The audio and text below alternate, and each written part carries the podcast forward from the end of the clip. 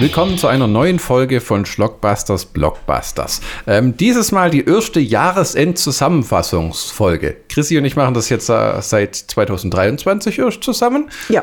Und wir machen eine kleine Zusammenfassung über Filme, also die, die wir gesehen haben und besprochen haben, die werden nur angekratzt jetzt am Anfang.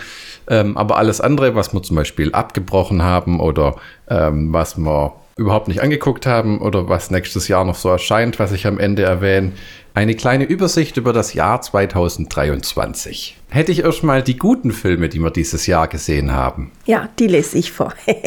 okay, ja, darfst du gerne. Also, da war als allererstes, was uns super toll überrascht hat und was uns wirklich gut gefallen hat, das war Barbie. Super süß und schnucklig war äh, Mario Brothers. The Pope's Exorcist finde ich wirklich ist gut gelungen. A Haunting in Venice fand ich auch sehr sehr gut, eine gute Umsetzung von Agatha Christie, das noch nicht so verbreitet ist, finde ich zumindest. Ja, schade, dass sie da wahrscheinlich keinen vierten Film mehr machen, weil es einfach finanziell nicht erfolgreich genug war. Ja. Weil der war, da waren wir im Kino, der war ja. wirklich super. Also, ja. ja, haben wir inzwischen, glaube ich, schon fast dreimal angeguckt. Ja, ja, ja, weil wir den zu Hause auch haben und von daher, äh, der ist wirklich sehr, sehr gut. Dann Totally Killers, gefährliches Spiel mit der Zeit. Das war ein ganz gut gemachter Film mit ein, zwei überraschenden Momenten. Dann äh, Nun 2 fand ich wirklich sehr, sehr gut und auch der Renfield kam bei mir wirklich gut an. Ja, der Renfield war witzigerweise einer von irgendwie vier oder fünf Nicolas Cage-Filmen, die wieder dieses Jahr rausgekommen sind. Hä? Wobei man sagen muss, wir haben eigentlich nur einen geguckt. Ne? Ja, ja. Also. Äh, es sind andere Sachen, die auch ganz gut sein sollen, aber manches liest sich schon von vornherein bescheuert. Was gerade noch kommt oder neu ist, ist Dream Scenario, wo ein, äh, ich glaube, ein Lehrer spielt, der plötzlich anfängt, ähm, in den Leuten ihren Träumen aufzutauchen. Also alle um ihn herum fangen an, von ihm zu träumen. Aha, Und dafür hat er auch schon äh, viel wie soll man sagen, beim Lob bekommen für seine Performance. Aber dann ja, wobei ich immer sagen muss, die Filme, die immer so hoch gelobt werden, da kriege ich immer ein bisschen Magengrummeln. Das sind dann die Filme, die mir sehr häufig nicht besonders gut gefallen, muss ich sagen. Nicolas Cage ist ein guter Schauspieler meiner Meinung nach, ist ja jetzt auch schon sehr lange dabei, hat wirklich unglaublich gute Filme und er hat wirklich unglaublich in den Müll gegriffen. Also von daher ist das immer so ein Glücksspiel. Ähm, schaffst du einen guten Film oder guckst dir irgendwas Schrottiges an. Ja, ist wahr. Deswegen, wenn die Handlung nicht klar anspricht, sind wir meistens sofort raus. Wir geben genug ja. Filmen, wie ihr noch merkt, eine Chance, die dann abgebrochen werden. Oh ja. oh ja. Ja, wobei man immer sagen muss, wir gucken die Filme und wenn wir beide dann nach einer bestimmten Zeit die Nase voll haben, weil es einfach nichts Neues ist, weil es einfach nichts, die Handlung nicht vorangeht, dann äh, besprechen wir das und dann, äh, und dann gehen wir auch tatsächlich raus aus dem Kino, wenn es dementsprechend der Film einfach kacke ist, weil was soll ich da zwei Stunden ja. meiner Zeit verbringen? Meistens ist das dann Sach, was man daheim anguckt. Ja, häufig. Alles gucken wir auch nicht im Kino. Nein, aber vieles. Dann haben wir eine ganze Reihe von Filmen, die wir uns überhaupt nicht angeguckt haben. Weil sie uns einfach nicht interessiert haben, ja. ja da haben wir, es fängt an mit dem Oppenheimer-Film. Da haben wir damals uns für Barbie entschieden, was die definitiv bessere Wahl war. Ja. Und ja, man muss halt sagen, Oppenheimer geht schon wieder so in Richtung Kriegsszenario und ich habe mit so Kriegsfilme, das ist bei mir was ganz Schwieriges, weil entweder die gefallen mir abgrundtief gut oder sie sind einfach mega scheiße. Und Welche? die meisten sind einfach mega scheiße. Ja. Der Oppenheimer, der Regisseur war ja Christopher Nolan, der die Batman-Filme gemacht hat. Die haben uns alle gut gefallen. Die hat Chris ja auf DVD. Aber ich muss zugeben, ich habe von dem seit Inception, der mir auch gut gefallen hat, Chrissy nicht, die mag Leonardo DiCaprio nicht. Nein, keinen Film mehr gesehen. Das, wo Matthew McConaughey auf den Mond oder den Mars fliegt, Interstellar, dann Tenant, wo irgendwie der ganze Film rückwärts abläuft. Da habe ich mir schon von vornherein gedacht, okay, nein, danke. Mhm. Und was gibt's dann noch? Äh, ja, diesen Oppenheimer. Ne? Und danach kam, glaube ich, nochmal irgendwas, was ich jetzt aber nicht mehr weiß. Der glaube irgend so ein Dunkirk oder irgend so hat er, glaube ich, auch noch gemacht. So ein, so ein Kriegsfilm. Ne? Da sind wir eigentlich beide gleich. Ich habe früher gern Kriegsfilme geguckt, wo das halt alles neu war. Selten guckst du diese Filme mehr als zweimal an. Das Einzige, was ich immer noch hab auf Blu-ray, seit dem Neuaufbau der Sammlung, äh, ist die Sammeledition von Apocalypse Now, weil das finde ich, ist ein sehr beeindruckender Film, weil der unter so viel Chaos entstanden ist. Mhm. Ist jetzt aber auch nicht so, dass man das mal kurz mittags anguckt, wenn man einen relativ schlechten Tag hatte oder irgendwas, weil das mhm. furchtbar deprimierend ist. Okay, also noch ein Kriegsfilm, der mir eingefallen ist, der ist aber schon Asbach uralt, ähm, den kennst du wahrscheinlich gar nicht. Ähm, ist noch mit Humphrey Bogart, die Kane war ihr Schicksal. Also das ist ein... Oh, das klingt wie ein Schiff. Ja, Ah. genau, genau. Sowas Das wäre ich ja bereit Schiff. mal anzugucken. Ja, es ist ein wirklich guter Film. Also es passieren jetzt keine großartigen Kriegshandlungen, aber es geht halt ähm, um den Kampf zwischen Kapitän, erstem Offizier und der Mannschaft und wie die sich da gegenseitig teilweise aufstacheln, aufwiegeln. Und er ist eigentlich ein, also Humphrey Bogart verkörpert den Kapitän, der eigentlich ein gebrochener Mann ist und immer nach Hilfe, ein, ein Stück weit Hilfe nach Hilfe schreit, aber diese Hilfe nicht bekommt. Er möchte anerkannt werden bei seiner Crew, bei seiner Besatzung und das kriegt er nicht und wird dann ganz böse quasi auch ähm, hängen gelassen auf Kosten eines anderen. Das ist also das ist ein guter Film. Ich mag halt Filme, wo Sinn und Verstand dahinter ist. Ich mag es weniger, wenn es gerade bei Kriegsfilmen, wenn es bloß Rumgeballer ist. Ne? Oder eben eine Seite der glorreiche Held ist und der andere, die andere Seite ist die absolute Idioten-Dumpfbacke. Man kann wohl zusammenfassend sagen, äh, Kriegsfilme gerade lieber nicht, gibt genug Krieg in der Welt. Ja. Was wir auch übergangen haben, wie vieles dergleichen, war The Marvels, diese Fortsetzung zu Captain America. Chrissy und ich waren bei Avengers Endgame im Kino. Das war gut. Und sagt er. Und danach kam nimmer viel. Dann kamen diese ganzen wirklich scheußlichen Marvel-Fernsehserien, die du bestimmt schon vergessen hast, mit dem Captain America und mit dem Kerl mit dem Metallärmchen, die das Schiff, äh, das Schiffboot reparieren. Dann dieses WandaVision, wo diese Sitcom war. Oh Gott, das war ja grauenhaft, ja. Und dann hat man nochmal irgendein She-Hulk. Oh Gott. Gott, das fing auch gut an und wurde immer bekloppter. Ja, der Anfang war wirklich, wirklich gut und dann war es aber, aber weg. Weil Comicbuchfilme, witzigerweise gehen wir heute Abend, wenn ihr das hört, äh, Ja. oder äh, wenn werden wir das aufnehmen, in den Aquaman 2. Allerdings, die meisten Comicbuchfilme haben wir seither übersprungen, weil irgendwie hat sich's ein bisschen. Also, äh, der Iron Man ist gestorben, das war soweit unterhaltsam. Die Filme waren auch immer ein bisschen durchwachsen. Chrissy hat immer gesagt, gerne im dritten, äh, im, im dritten Akt, im Ende explodiert halt einfach alles Ja. was tatsächlich der Fall war. Also das kann äh, schnell auch ein bisschen öde werden. Aber äh, die Geschichten waren eh noch nicht so toll und inzwischen sind sie noch miserabler. Ich finde es halt sehr spannend, das, was du auch schon gesagt hast, wenn ihnen nichts mehr einfällt, dann kommen Zeitreisen ins Spiel, ja. Andererseits muss ich sagen, bei einem, äh, bei diesem Totally Killers, gefährliches Spiel mit der Zeit, da hat es ganz gut gepasst, weil die nicht sehr viel verändert hat, weil die wirklich vorsichtig war. Ja, das war ein bisschen was anderes.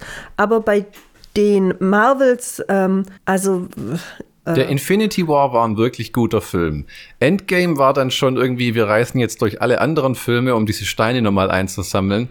Ja, und dann kommt da plötzlich ein Endgegner, der mit nichts, absolut nichts zu besiegen ist und was passiert. Dann kommt, wie heißt die Tusse? Captain Marvel. Und wischt da einmal durch ein Schlachtschiff, aber den Typ, den kriegt sie dann kaum runter. Also das finde ich, äh, es passt einfach nicht. Für mich passt es nicht. Das ist mir nicht zu sch- eine Chrissy Spur mag ihre. Comicbuchfilme realistischer.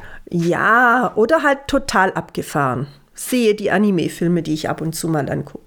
Dann gab's, was wir auch nicht angeguckt haben, war Five Nights at Freddy's. Äh, das ist eine Videospielverfilmung, wo ein Mann ein Re Kinderrestaurant mit tanzenden, singenden Puppen aufräumen soll, die nachts zum Leben erwachen. Wir haben uns dieses oder letztes Jahr mit Nicolas Cage die Abklatsche angeguckt. Das hieß Willy's Wonderland, Ja. wo der Mann kaum fünf Wörter sagt, dauernd Pinball spielt und Energy Drinks trinkt. Und der Film war mies. Entsprechend hatten wir davon auch schon genug. Also Mhm. das war ein ziemlicher Erfolg an den Kinokassen, aber ja gut. Wenn es Mhm. Nur ums Geld gehen würde, ja genau, wir, Ja. wir gucken nur finanziell erfolgreiche Filme. Die Leute gibt's bestimmt auch. nee, ich glaube, wir gucken nicht nur erfolgreiche Ja, ja, Filme. nee, nee. Der Renfield war ja, glaube ich, auch nicht erfolgreich. Flop, ne? ja. Eben.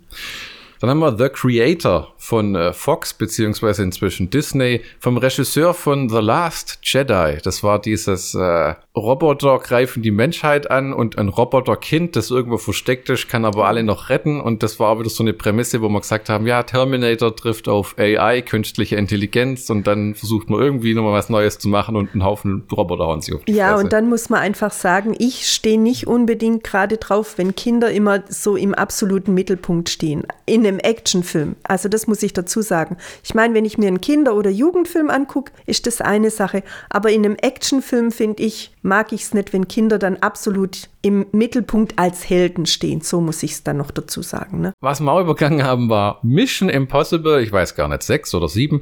Dead Reckoning Teil 1. Wenn sie schon damit drohen, dass es ein Zweiteiler wird. Und dann ist Tom Cruise, der da seine Stuntshow abzieht. Viele beeindruckt das, aber ich kann mit den Mission Impossible Filmen nicht viel anfangen, muss ich sagen. Den dritten fand ich ganz gut, der war von J.J. Abrams, der dann dieses Erwachen der Macht Star Wars gemacht hat. Äh, ja, kein Mission Impossible Typ. Viele sagen ja, sie mögen Tom Cruise nicht. Wie stehst du dazu? Ich Als mag, Leonardo DiCaprio Verabscheuer. ich mag Tom Cruise und muss auch ehrlich sagen, ich finde, er hat immer noch Charme als Schauspieler. Ich mag die Mission Impossible Filme nicht, weil sie vom Prinzip her alle nach dem gleichen Muster funktionieren und die kommen mir einfach zu nah an die James Bond Filme ran, außer dass er halt nicht James Bond heißt, sondern irgendwie anders. der dieser, ähm, weiß nicht, wie er heißt, aber der Mission Impossible Typ ist kein so ein sexistischer Alkoholiker wie James Nein, aber er ist auch der Overhero, also von daher. Ne? Der Superman, der dann aus ähm, 50 Metern Höhe runterspringt und dann noch zufälligerweise in einer Pappschachtel landet, also das ist mir einfach, ja, das mag ich nicht. Blue Beetle, ein, weitig, ein weiterer Comicfilm mit einem mexikanischen Superheld, der sich in einen blauen Käfer verwandeln kann oder irgend sowas. Nicht mal wirklich nachgeguckt, Trailer gesehen und gedacht, nein, danke, nicht noch mehr irgendwie Leute, die Laser aus den Fingerspitzen schießen können und Betäubungsgas pupsen oder was immer Wobei ich tun. sagen muss, ich kann ja schon der Käfer nicht leiden, diese, diese, diese, diesen Roman, den ich mal lesen musste. Von Eines, Kafka. Ja, Du, komm, du kommst von mexikanischer Superheld zu Kafka. Ja, ja, das fand ich ja auch Dann schon besprechen wir jetzt mal der Prozess. Nee, den habe ich nie gelesen. Ich fand Kafka immer scheiße. Michi, ja, Michi, Michi erwähnt immer gern, der Mann hat darauf bestanden, dass sein Zeug Ja. verbrannt wird, wenn ja, er stirbt. ja, und ich bin heute noch dafür, dass man seinen Aufbewahrer verklagen müsste. Was man sich da als Schüler durchquälen muss, durch diese ganze Mischte. Ich weiß, ich bin meinem Deutschlehrer im Abitur damals oder im Abiturgang damals ziemlich auf den Keks gegangen. Der hat äh, der fand nämlich Kafka ganz toll und ich fand den so mega scheiße. Und dann kam er da, kam er da an mit, das war jetzt aber, glaube wieder ein anderer, der Clown. Das war auch so eine Geschichte, die ich abartig fand. Aber er hat es er hat's dann gut gefunden, dass ich mich eben dazu äußern könnte, was ich so blöd am Clown fand. Ja, da habe ich auch noch ein paar Punkte gekriegt. The Equalizer 3, The Final Chapter, was auch so ein toller Titel ist. Wir gucken nicht alles an und das haben wir auch ausgelassen. Ja, Was auch fehlt, wie viele anderen Teile aus der Reihe, ist Saw 10. ja. Äh, wir gucken keine Filme, wo Menschen einfach nur noch zu Tode gefoltert werden. Nein, also da muss ich auch sagen, der erste Teil war überraschend, weil es einfach wieder auch neue Ideen aufbrachte. Der zweite Teil habe ich mir auch noch angeguckt, weil ich dachte, da kommt noch mal was Überraschendes. Dann ging es aber nur noch ums Geschlachte und wie bringe ich Menschen möglichst grausam um. Da muss ich keine zehn Teile davon angucken. Und ich verspreche mir auch nicht, dass Saw 10 jetzt anders war als Saw 3, 4, 5, 6, 7, 8, 9. Wir haben auch übersprungen. Ariel, die Meerjungfrau, die Neuverfilmung. Äh, unter anderem mit Melissa McCarthy als ähm, die Böse, die Lilla ist im Zeichentrickfilm. Wir gucken kaum Disney real Neuverfilmung. Wir haben keinen König der Löwen gesehen, wir haben keinen Ariel gesehen, kein Cinderella, kein, Nein. oder, ich glaube Cinderella gab es nicht. Schöne und das Biest mit Emma Watson auch nie gesehen. Du? Ja, Ah, okay, war gut. Das habe ich gesehen. Ja, ja. Aber mir gefallen die Zeichentrickfilme besser und ich Ja. finde, Disney steht einfach für Zeichentrickfilme, was diese Kinderfilme anbelangt und das sollte es auch beibehalten. Übersprungen haben wir Scream 6. Äh, Scream 5 haben wir gar keine Erinnerung dran. Scream 4 habe ich auch nie gesehen. Ich muss ehrlich sagen, ich habe den ersten Scream mal angeguckt und äh, hat mir nicht gefallen. Ich mag den Killer nicht, der wirkt auf mich albern. Aber ich glaube, das sollte auch mal eine Parodie sein von den Slasher-Filmen, oder? Also ich fand den Scream 1 ganz gut. Wiederum, aber ja, ich muss es, glaube ich, jetzt nicht wiederholen. Ich mag es nicht, wenn so Filme zu Tode geseriert werden. Du bist kein Fan von endlosen Fortsetzungen. Nein, genau. Also es kann Man, ja nichts selten, Neues sein. man sieht auch selten irgendeinen, wo man sagt, das war eigentlich ganz gut. Es gibt Fälle, wo man sagt, ja, der achte Teil und der neunte waren scheiße, aber der zehnte war wieder ganz in Ordnung, wie zum Beispiel bei Halloween.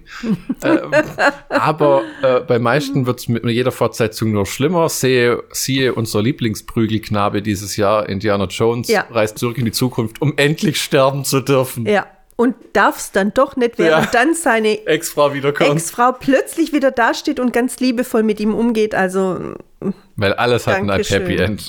Ja, und außerdem, ich meine, ich finde es gut, dass äh, Harrison Ford nichts mit seinem Gesicht hat machen lassen, dass er eben nicht zum Schönheitschirurgen ging. Dass oder, er aussieht oder, oder. wie eine alte Ledertasche. Richtig. Aber er passt nicht mehr in den Film.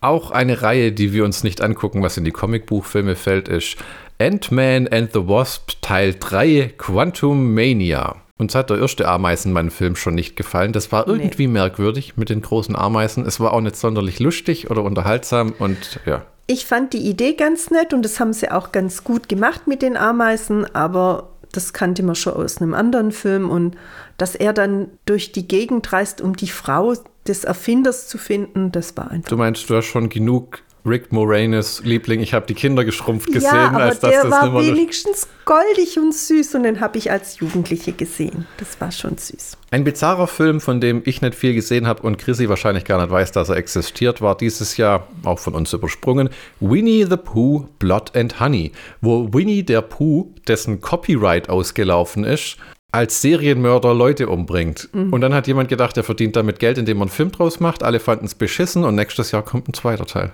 Tja, Weil es halt doch genug Leute gekauft haben, weil sie gedacht haben, Winnie the Pooh? Tja. Bullshit. Auch ein Film, den Chrissy und ich nicht mal am schlimmsten Regentag gucken würden, wäre Air. Das, der große Wurf. Ein Film, wie Nike auf seinen Turnschuh gekommen ist. Also ich muss mir ganz ehrlich gesagt nicht eine ein, eineinhalbstündige, beziehungsweise es ist bestimmt wieder eine zweistündige Werbeparodie angucken, wie da irgendjemand diesen Schuh kauft und Schuh kreiert. Also dann gucke ich mir im Dokumentationskanal an, wie man Schuhe produziert. Aber ob das jetzt äh, Nike ist oder Air ist oder wie die Teile auch immer heißen, ist mir Ich glaube, Nike Egal. Airs heißt der Ja, Schuh. ich glaub Hm. Wir sind beide keine Nike-Träger, weil z- die Schuhe sind auch nur aus Plastik, wie die Sketchers, die wir anhaben. Und Die dann dafür kommen doch 100 Euro mehr zu tragen. Äh, Eben, die kommen alle aus der gleichen Fabrik. Ja. Beim einen druckt man Nike drauf, beim anderen druckt man äh, äh, Skechers drauf oder wie auch immer. Das ist ganz klar. Ähnlich wie bei der Kleidung auch. Was wir uns auch nicht angeguckt haben, ähm, waren die ganzen Fernsehfilme, die im Streaming gekommen sind. Da haben sie von Serien Filme veröffentlicht. Es gab einen Monk-Film, es gab einen Luther-Film, wo Eldris Alba diesen Ermittler spielt, und es gab einen Teen Wolf-Film zur Serie, den wir uns fast angeguckt haben. Und dann haben wir, glaube ich, irgendwie sind wir mit dem Hund laufen gegangen und dann hat sich das nicht gehabt. Echt? Das weiß ich gar nicht mehr. Ja, wir waren schon kurz davor und dann haben wir irgendwie gedacht, nee. Wir kommen zu den endlosen Reihen an Filmen, die wir dieses Jahr abgebrochen haben. Ja. Und werden uns etwas rechtfertigen. Müssen wir nicht, aber tun wir trotzdem. Ja, genau. Erklären, warum. Am Anfang war es unterhaltsam. Das war die Eberhofer Krimi-Reihe. Inzwischen sind wir bei Film 7 oder so. Der letzte von 2022, wo Eberhofers Familie fast im Lotto gewinnt, aber der Depp den Schein verschenkt hat und nachher ist er nie eingelöst hat, war uns schon reichlich zu dumm. Ja, Ähm, die Filme waren schon immer albern, aber es hat einen Punkt erreicht, wo dass die Frau noch bei ihm ist und dass die, d- d- das ist einfach nur noch eine Parodie von sich selber ja. irgendwie. Ja, also man. Der letzten haben wir erste- abgebrochen, ne, genau. mit dem, was war das, wo die Susi dauernd ihn versucht zu vögeln, weil er keinen Ständer mehr kriegt und äh, äh, was war der Sie Mordfall? ist dann die Bürgermeister, Ja, genau, ja. äh, die Ersatzbürgermeisterin benimmt sich total bescheuert. Die Oma zieht aus, das fand ich das Ja. einzig Gute. Macht einen Führerschein. Macht einen Führerschein, genau. Also das haben wir abgebrochen. Der Eberhofer war insofern ein ganz guter Gag am Anfang, Weil er halt ein Depp ein Säckel ist. weil er ein Depp ist, genau, trotzdem aber erfolgreich ist über seinen Freund. Und den Freund behandelt er ja mega, mega scheiße, genauso wie er die Susi bescheuert behandelt. Und Ja. das ist mir einfach viel zu viel Dämlichkeit. Die Oma ist ganz nett, die versucht immer alles zusammenzuhalten. Der Vater ist ganz nett, ist halt ein Käfer, aber gut. Ein gutmütiger Mensch, aber der Rest ist einfach nur drüber. Und Ja, äh, ja. Und der, es der gab, löst gar keine Fälle mehr, Ja. sondern der purzelt nur von einem Unglück ins nächste und andere machen seine Arbeit. Und die Susi ist mega rallig, obwohl er sie so scheiße behandelt. keine, kein Partner, besonders keine Frau, würde ich behaupten, in der Realität macht sowas mit. Was wir auch abgebrochen haben, war Thanksgiving von Eli Roth, wo so an Thanksgiving ein Typ Leute umbringt.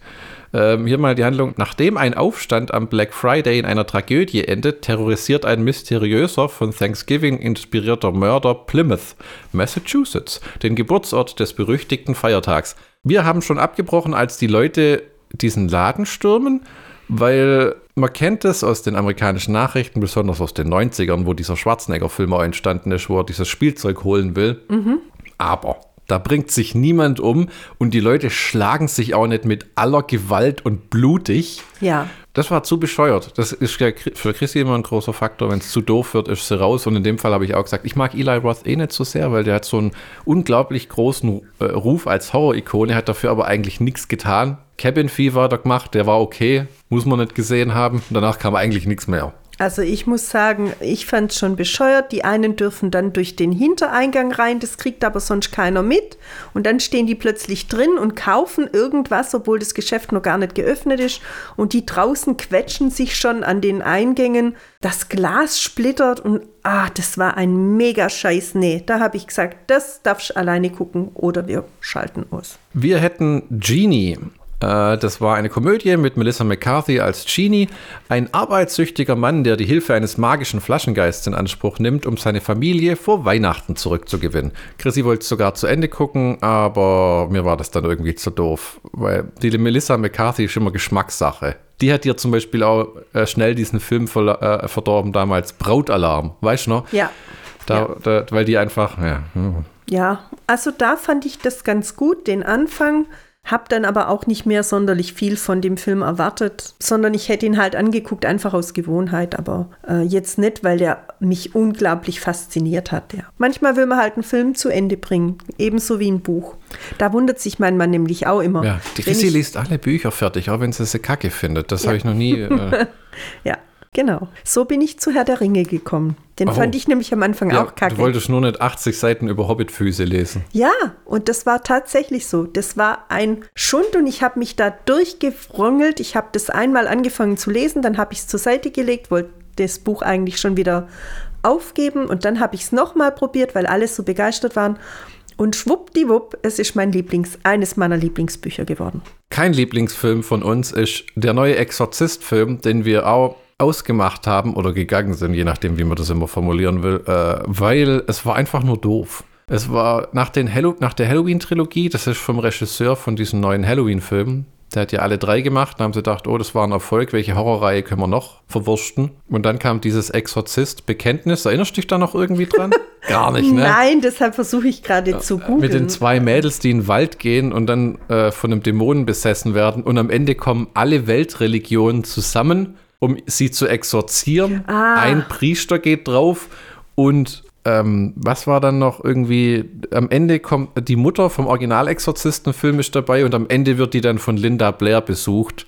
So nach dem Motto, damit die da auch nochmal drin ist.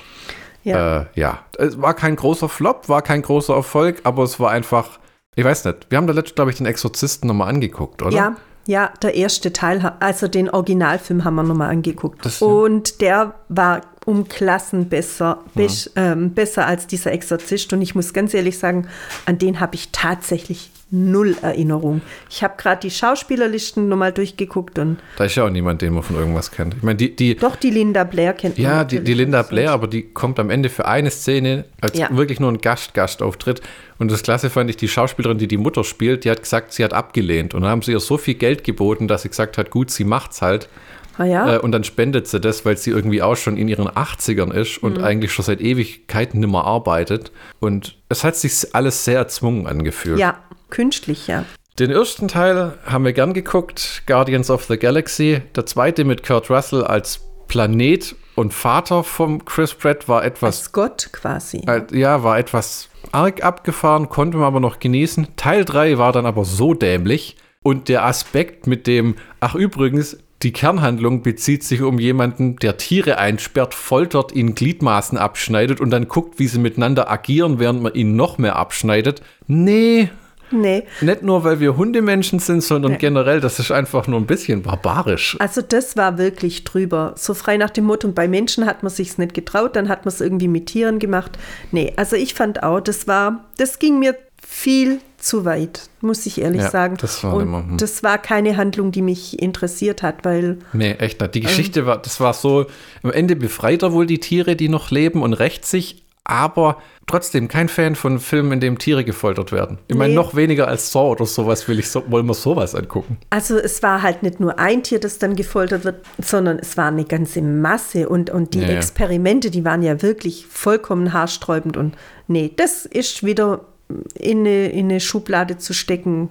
Da hat sich einer nicht viel Gedanken drüber gemacht. Dann Teil 10 der Fast and Furious Filme. Daran habe ich jetzt kaum eine Erinnerung. Ich glaube, ich habe den gar nicht, gar nicht lang geguckt. Ich kann auch nichts drüber sagen, ehrlich gesagt. Ah, doch, am Ende haben sie geteasert, dass Dwayne The Rock Johnson in Teil 11 wiederkommt, weil der irgendwie eine Reihe von Flops hatte und jetzt auch wieder einen Hit braucht. Keine Ahnung. Wobei die Fast and Furious Filme ja nicht mehr so riesen Hits sind, aber immer noch erfolgreich. Für uns schon seit ein paar Teilen nimmer interessant. Ja, schon nach dem ersten war es bei mir genau. Echt? war es bei mir weg. Dieses, wir rasen irgendwo sinnlos durch die Gegend und ich bin ja immer erstaunt, wie schnell man von A nach B kommen kann. Ne? Heute in Deutschland, morgen schon in äh, Singapur oder sonst irgendwie. Das ähm, ohne Jetlag, ohne irgendwas. Ich bewundere diese Leute. Ein Film, an den Chrissy sich garantiert nicht mehr erinnern wird, ist No One Will Save You. Das war ein Streaming-Film. Eine im Exil lebende ängstliche Stubenmockerin muss gegen einen Außerirdischen kämpfen, der sich einen Weg in ihr Haus gebahnt hat. Doch, an das kann ich mich noch Das war ein Scheiß. Was für ein Schrott. Erstens hat der Alien ausgesehen wie ein Vollpfosten und, und, und sie hat sich dann immer in Nischen versteckt, wo jeder Vollidiot sie gefunden hätte. Boah, nee, nee. Das nächste Opfer der Stopptaste, Cocaine Bear. Ein Bär findet im Wald Kokain, das aus dem Flugzeug geschmissen wurde, frisst es und geht, fängt an, Leute zu ermorden. Ja, Als eine warum. Frau aus einem Krankenwagen fiel und ihr Gesicht vom Asphalt abgescheuert wird, haben wir ausgeschaltet. Ja. Weil der Film eh ziemlich, ich meine, man erwartet ja einen blöden Film, und, aber einen süßen Bär, der Der zugegeben, Bär war süß, ja. aber der Rest war zum Vergessen. Ja, eine total bescheuerte Ma- Geschichte. Manchmal machen wir was aus und ich guck's fertig, wie den Exorzistenfilm alleine drüben am Computer oder so. Aber das, uff, nee. Jetzt bin ich gespannt, ob du dich daran erinnern kannst. She Came to Me mit Peter Dinklage. Ein Komponist, der unter einer Schreibblockade leidet und nach einem abenteuerlichen One-Night-Stand seine Leidenschaft wiederentdeckt. Wir haben es auch nicht sonderlich weit geschafft bei dem Film, weil der so komisch war, der, der Komponist-Charakter. Versteckt sich hinter einer Pflanze und versucht alle zu umgehen. ja, und und seine Frau ist so eine ober-über etepetete Nudel, die ihn gar nicht als die ihn nicht wertschätzt, die Ja. ihn nicht als Mensch akzeptiert Nee. im Endeffekt, sondern halt nur das, was er leistet und sein Geld ausgibt, würde ich sagen. Also so kam es mir vor, darum haben wir es gekillt. Erinnerst du dich noch an Murder Mystery 2 mit Adam Sandler und Jennifer Aniston? Nein. Wo die als Detektive ermitteln in so einem Par Indien oder irgendwie sowas, wo der Maharaja so eine Party feiert. Doch, das haben wir doch sogar ganz angeguckt. Echt? Also ich habe es zumindest ganz angeguckt. Oh, dann bin ja. ich da vielleicht Ja, gegangen. das war eigentlich, ja, es war halt ein bisschen ein verrückter Film an, den man einmal anguckt und dann kann man ihn, kann man ihn recht schnell vergessen. Aber ich kann mich noch an zwei, drei Sachen erinnern, äh, war nicht wirklich sehenswert. Auch Wobei so ich die Idee von dieser Kombination ganz lustig fand. Der erste war, glaube ich, ganz gut. Aber könnte ich dir auch nichts mehr zu sagen. Dann haben wir einen Film, den wir erst der letzt angeschaut haben, There's Something in the Barn. Eine Familie zieht nach Norwegen und trifft dort auf einen äh, Scheunenelf, der davor den vorherigen Besitzer getötet hat. Es ist eine amerikanische, amerikanische Familie, also so richtige Trottel, die mit Mützen rumlaufen, wo groß Norwegen draufsteht. Norwegen sah sehr schön aus in dem Film. Ja, die Landschaftsaufnahmen Ja. waren gut. Auch das Häusle, wo sie dann eingezogen sind, war Sehr richtig nett. schön idyllisch. Der Rest war scheiße. Ja, dieser Bullshit, wir machen aus der Scheune jetzt ein Hotel und Genau. Äh, mitten also- in der Pampa, also wirklich, man muss sich das vorstellen, mitten in der Pampa bei einem Örtchen. da kommt auch keiner Wo, vorbei. genau. Und die gehen dann in so einen Coffeeshop und benehmen sich schon wie die Idioten, sagen zu je, begrüßen jeden fast per Handschlag, hallo, wir sind die Familie so und so und wir sind jetzt da und die, die, die Norweger gucken sie an wie, hä, was wollt ihr denn eigentlich? Also so hätte ich auch reagiert. Und dann so ein bisschen äh, Der Sohn freundet sich dann mit dem Elf an und füttert ihn mit Keksen. Und nachher gibt es dann mehrere von diesen Ja. Scheunenelfen und dann kämpfen die gegen die. Ja, aber die anderen Scheunenelfen kämpfen dann auch gegen den Guten, mit ja. angefreundeten Elf. Also die sehen alle aus sehen wie wütende kleine Gartenzwerge. Ja, genau. Also es war total bescheuert. Ja. Dann kommen wir zum letzten, was wir abgebrochen haben, und zwar Hennenrennen, Dawn of the Nugget. Ähm, Hennenrennen ist ein Film aus den äh, Ende der 90er, wo ich sogar im Ja. Kino war. Der war unterhaltsam und der war gut. Der gehört, kommt von diesen Wallace und Gromit Studios, die mit diesem Claymation Animation, also dieser Knetmasse-Animation, Mhm. diese Filme machen. Das hat sich angefühlt, wie wenn Netflix, war ein Netflix-Film, die Rechte gekauft hat und geguckt hat, was kann man mitmachen. Oder Mhm. wir brauchen irgendwie Filme, mach mal, weil die entkommenen Hühner leben jetzt auf einer Insel und dann fahren halt irgendwie, wird eine Straße gebaut neben der Insel und dann fahren da Trucks vorbei mit Hühnern, die entführt werden und dann wollen sie die retten und an dem Punkt war es für uns dann vorbei, weil ja. Ja, vom Prinzip her wäre das ja jetzt dann genau das gleiche gewesen. Die brechen halt dann ein in den Hennenstall und letztes Mal sind sie halt ausgebrochen. Ja, und das war, ja, es waren genau die gleichen Charaktere wieder da, unsere strickende Liesel und ja, man muss keine Aufwärmung wieder sehen. Das Ja, es war, sagen. Vielleicht ist es wirklich was für nur ganz kleine Kinder. Die, Mhm. Aber Christi und ich erinnern uns an ein Zeitalter, wage ich zu behaupten, wo es einfach sehr gute Animationsfilme gab. Ja. Wo die Geschichten wirklich gut waren. Also mein absoluter Lieblingsfilm ist der Lorax von Dr. Seuss als ähm, mit ähm, Danny DeVito im Englischen als Lorax. Der Film ist großartig, mit, wo die Bäume alle abgeholzt werden und so. Mhm. Ja, und der ist richtig Und die süß. Mhm, Songs sind super. Ne?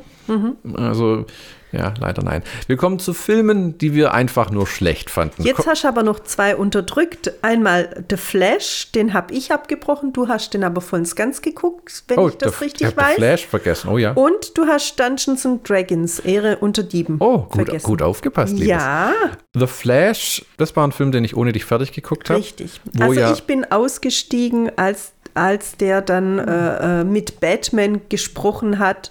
Und Batman hat ihm gesagt, ich möchte eigentlich gar nicht oder ich kann mir nicht vorstellen, dass ich zurück in die Vergangenheit reise, um meine Familie zu retten. Das würde das weil die, mein, der Tod meiner Eltern hat mich zu dem gemacht, was ich Ja, bin. genau. Und das fand ich eine super tolle Aussage. Und der Flash geht ja trotzdem. Und der Flash Ja. hat ja, also mir, mich hat er schon persönlich nicht angesprochen.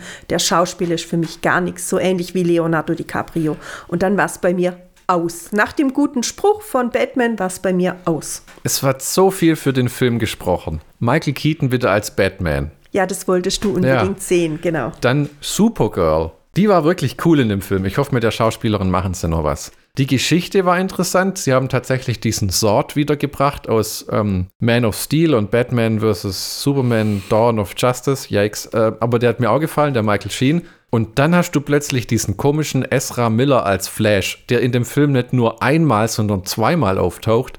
Als Flash heute und als Flash in der Jugend. Und der Jugendflash ist sogar noch bekloppter als der jetzige Flash.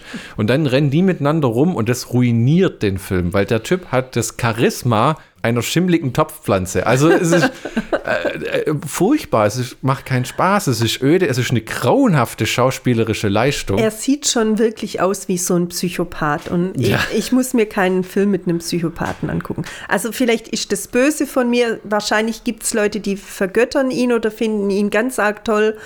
Also mir hat er wirklich gar nichts gegeben. Leider auch noch, weißt so viele gute Dinge. Von Andy Muschietti als Regisseur, der die beiden neuen Es-Filme gemacht hat. Also da stand alles auf, oh, es wird interessant.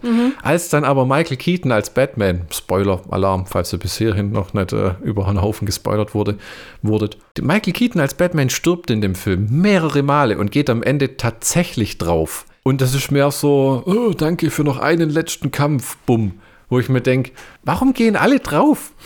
Batman kommt wieder und geht drauf. Luke Skywalker kommt wieder und geht drauf. Han Solo kommt wieder und geht drauf. Ich glaube, wenn irgendwelche alten Filmcharaktere was lernen können aus diesem Film, ist, bleib wo du bist. Indiana Jones kommt wieder und bettelt, dass sie ihn endlich sterben lassen. Ja, ja, ja. Also es ist halt, ähm, die Produzenten denken sich schon was. Wenn die Personen weg sind, können sie neue Charaktere einführen. Das wäre ja auch ganz lobenswert, wenn die Charaktere wenigstens einen Charakter hätten. Hm. Haben sie aber meistens nicht, sondern es sind einfach nachgeschriebene Personen, die genau dem gleichen Ziel entgegenstreben, wie es der Hauptcharakter, der dann eben gestorben ist. Das ist das, was ich bei vielen Filmen abschließend einfach bemängelt habe. Es ist nichts Neues. Man sitzt in seiner Suppe, man kocht in seiner Suppe, man lässt bestimmte Charaktere sterben, um dann genau die gleichen wieder aufleben zu lassen. Und das ist langweilig. Und dann mit Schauspielern, die teilweise wirklich super sind, okay, dann trägt sich das noch.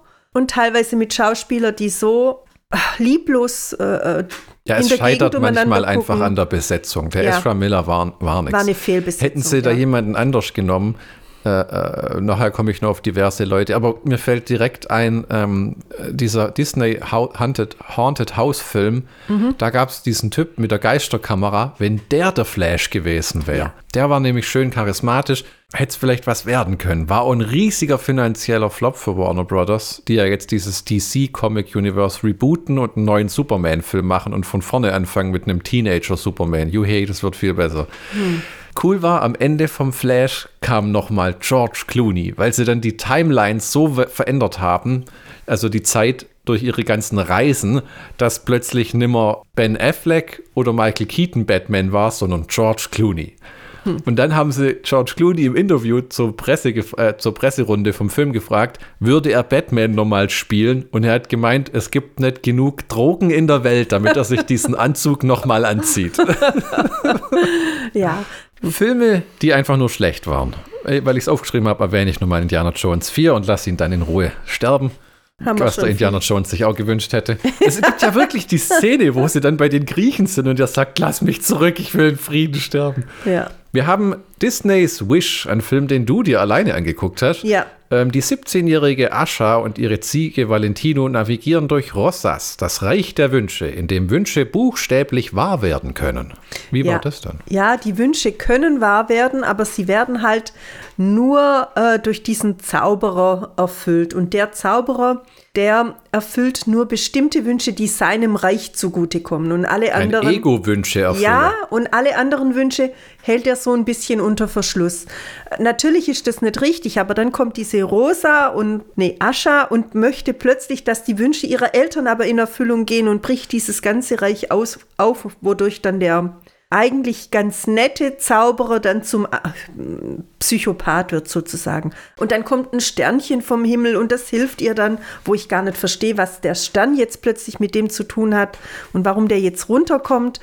Also es war für mich der schlechteste Disney-Film oder der schlechteste Zeichentrickfilm, den ich in letzter Zeit gesehen habe.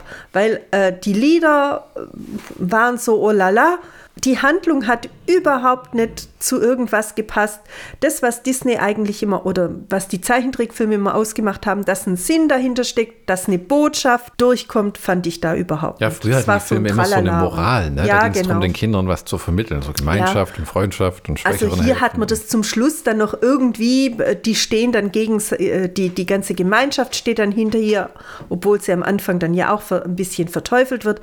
Aber da hat sich bei mir nicht viel. Das ist so wie Shivashi, wir machen halt irgendwas, wir brauchen jetzt wieder was fürs Weihnachtsfest und War denn die Ziege Nee. süß? die Ziege war ganz knuffig, ja. Hm. Aber pff, Nix Die hat schlägt den Esel bei Schreck. nichts. Ich bin der Esel. nichts schlägt den Schre Esel bei Schreck, nein.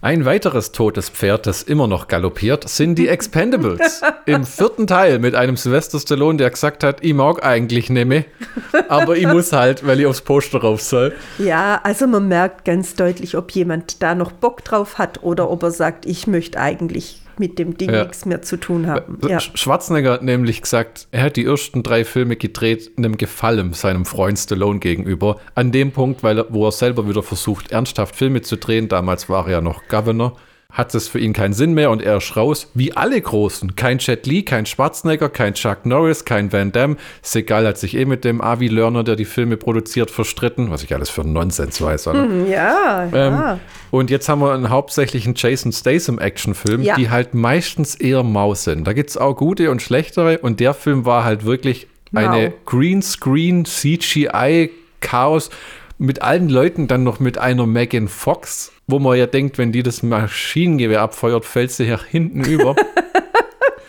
Und das, die anderen Expendables, die Z-Expendables, keine Ahnung, wer diese Leute sind. 50 Cent ist plötzlich mit dabei, ein Rapper. ähm, da gibt es auch gute Rapper, äh, die Schauspielern können, ne? allen voran Buster Rhymes in Halloween 8. Kenne ich alle nicht. Aber, erzähl ruhig ab, weiter. Aber, aber das, es war kein guter Actionfilm auch nicht. Ich Nein. meine, wenigstens das Geballer.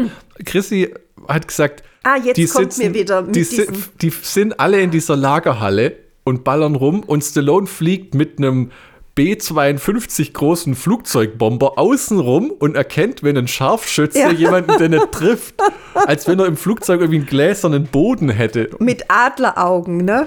Ja. Und, aber keiner trifft ihn, ne? Das ist natürlich auch. Ja, der Film war, es war schade, aber Grütze. der beste ist der zweite. Wo dann Chuck Norris, da sind so viele Leute, Bruce Willis, Chuck Norris und so, mein Lieblings-Expendables. Ich mag den ersten. Ein Film, den auch Chrissy alleine geguckt hat, war Silber und das Buch der Träume. Als Liv nach London zieht, trifft sie auf eine geheimnisvolle Gruppe von Jungen, die sie in die Welt der Traumreisen ziehen. Ja, genau. Also ich habe das Silber angeguckt, weil ich das Buch von Kerstin Gier, heißt sie. Haha, jetzt habe ich es Hm. Richtig äh, gelesen habe. Und ähm, das Buch fand ich eigentlich ganz gut. Bei dem Film muss ich sagen, da war ich schon ziemlich schnell raus. Ich habe es dann zu Ende geguckt. Die Schauspielerin, muss ich einfach sagen, wieder mal hatte so eine Schlaftablettenwirkung, war ewig dauernd nur noch schlecht gelaunt, selbst in Phasen, wo man eigentlich auf einer Party hätte gut gelaunt und mal lachen hätte können. Nur müffelig und muffelig, da brauche ich mich nicht wundern, wenn die keine Freunde findet. Und auch diese, diese Begehungen, die dann nachts in ihrem Schlaf äh, stattgefunden haben, äh, waren mehr als grottig dargestellt. Ja, sie wacht immer an der gleichen Stelle aus. Es hatte Im so einen Buch leichten Fernsehfilm-Flair. Ich habe mal Ja. kurz reingeguckt, wo ich ins Zimmer gelaufen bin, aber ja, Ja. war ein Amazon Prime Streaming-Film. Ja, es, also man konnte gut den, das Buch nachvollziehen, aber es war nicht wirklich gut umgesetzt. Und darum würde ich sagen, nein, guckt es euch nicht an. Auch ein Film, den Chrissy und ich beide scheußlich fanden, war Infinity Pool. Leider mit Mia Goth, die Michi und ich äh, in X sehr gut fanden, die Schauspielerin. James und M. Foster genießen einen All-Inclusive Strandurlaub auf der fiktiven Insel La Tolca. Als ein tödlicher Unfall die perverse Subkultur des hedonistischen Tourismus in der Ferienanlage aufdeckt. Boah, da hast dir aber Fremdworte reingehauen, Schatz. Ja, du- da hast mal gezeigt, Jetzt- was du weißt. Jetzt weiß er, jetzt frage nicht, was eine hedonistisch heißt. ähm, was heißt hedonistisch? Weiß ich nicht, müsst man nachgucken. Ja, wir, das enthalten wir uns alle vor. Ja.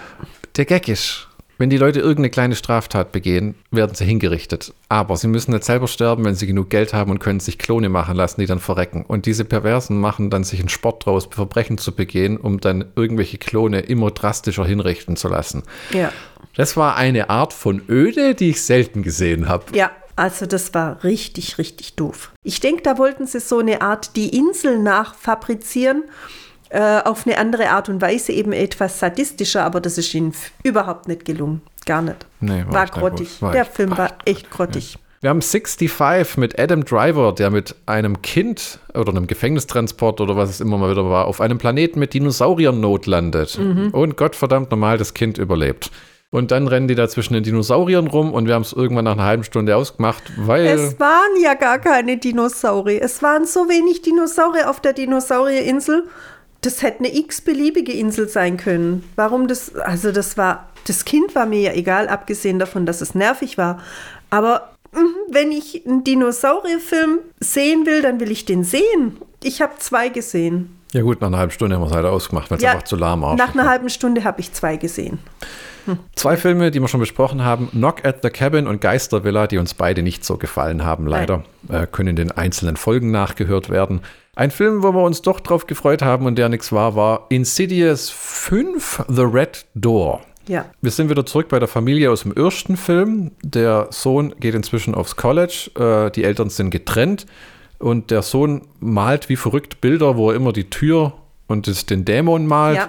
Und am Ende kommt er zurück. Es war ein komischer Film. Es war ziemlich viel Familiendrama und es hat sich angefühlt wie so ein bisschen eine Wiederholung von Sachen, die man alle schon wusste. Es war vor allem nicht wirklich gruselig. Das war ja der Gag an diesen Filmen, Mhm. Ja. dass die echt unheimlich waren und so eine Story hatten mit vielen Twists. Ja.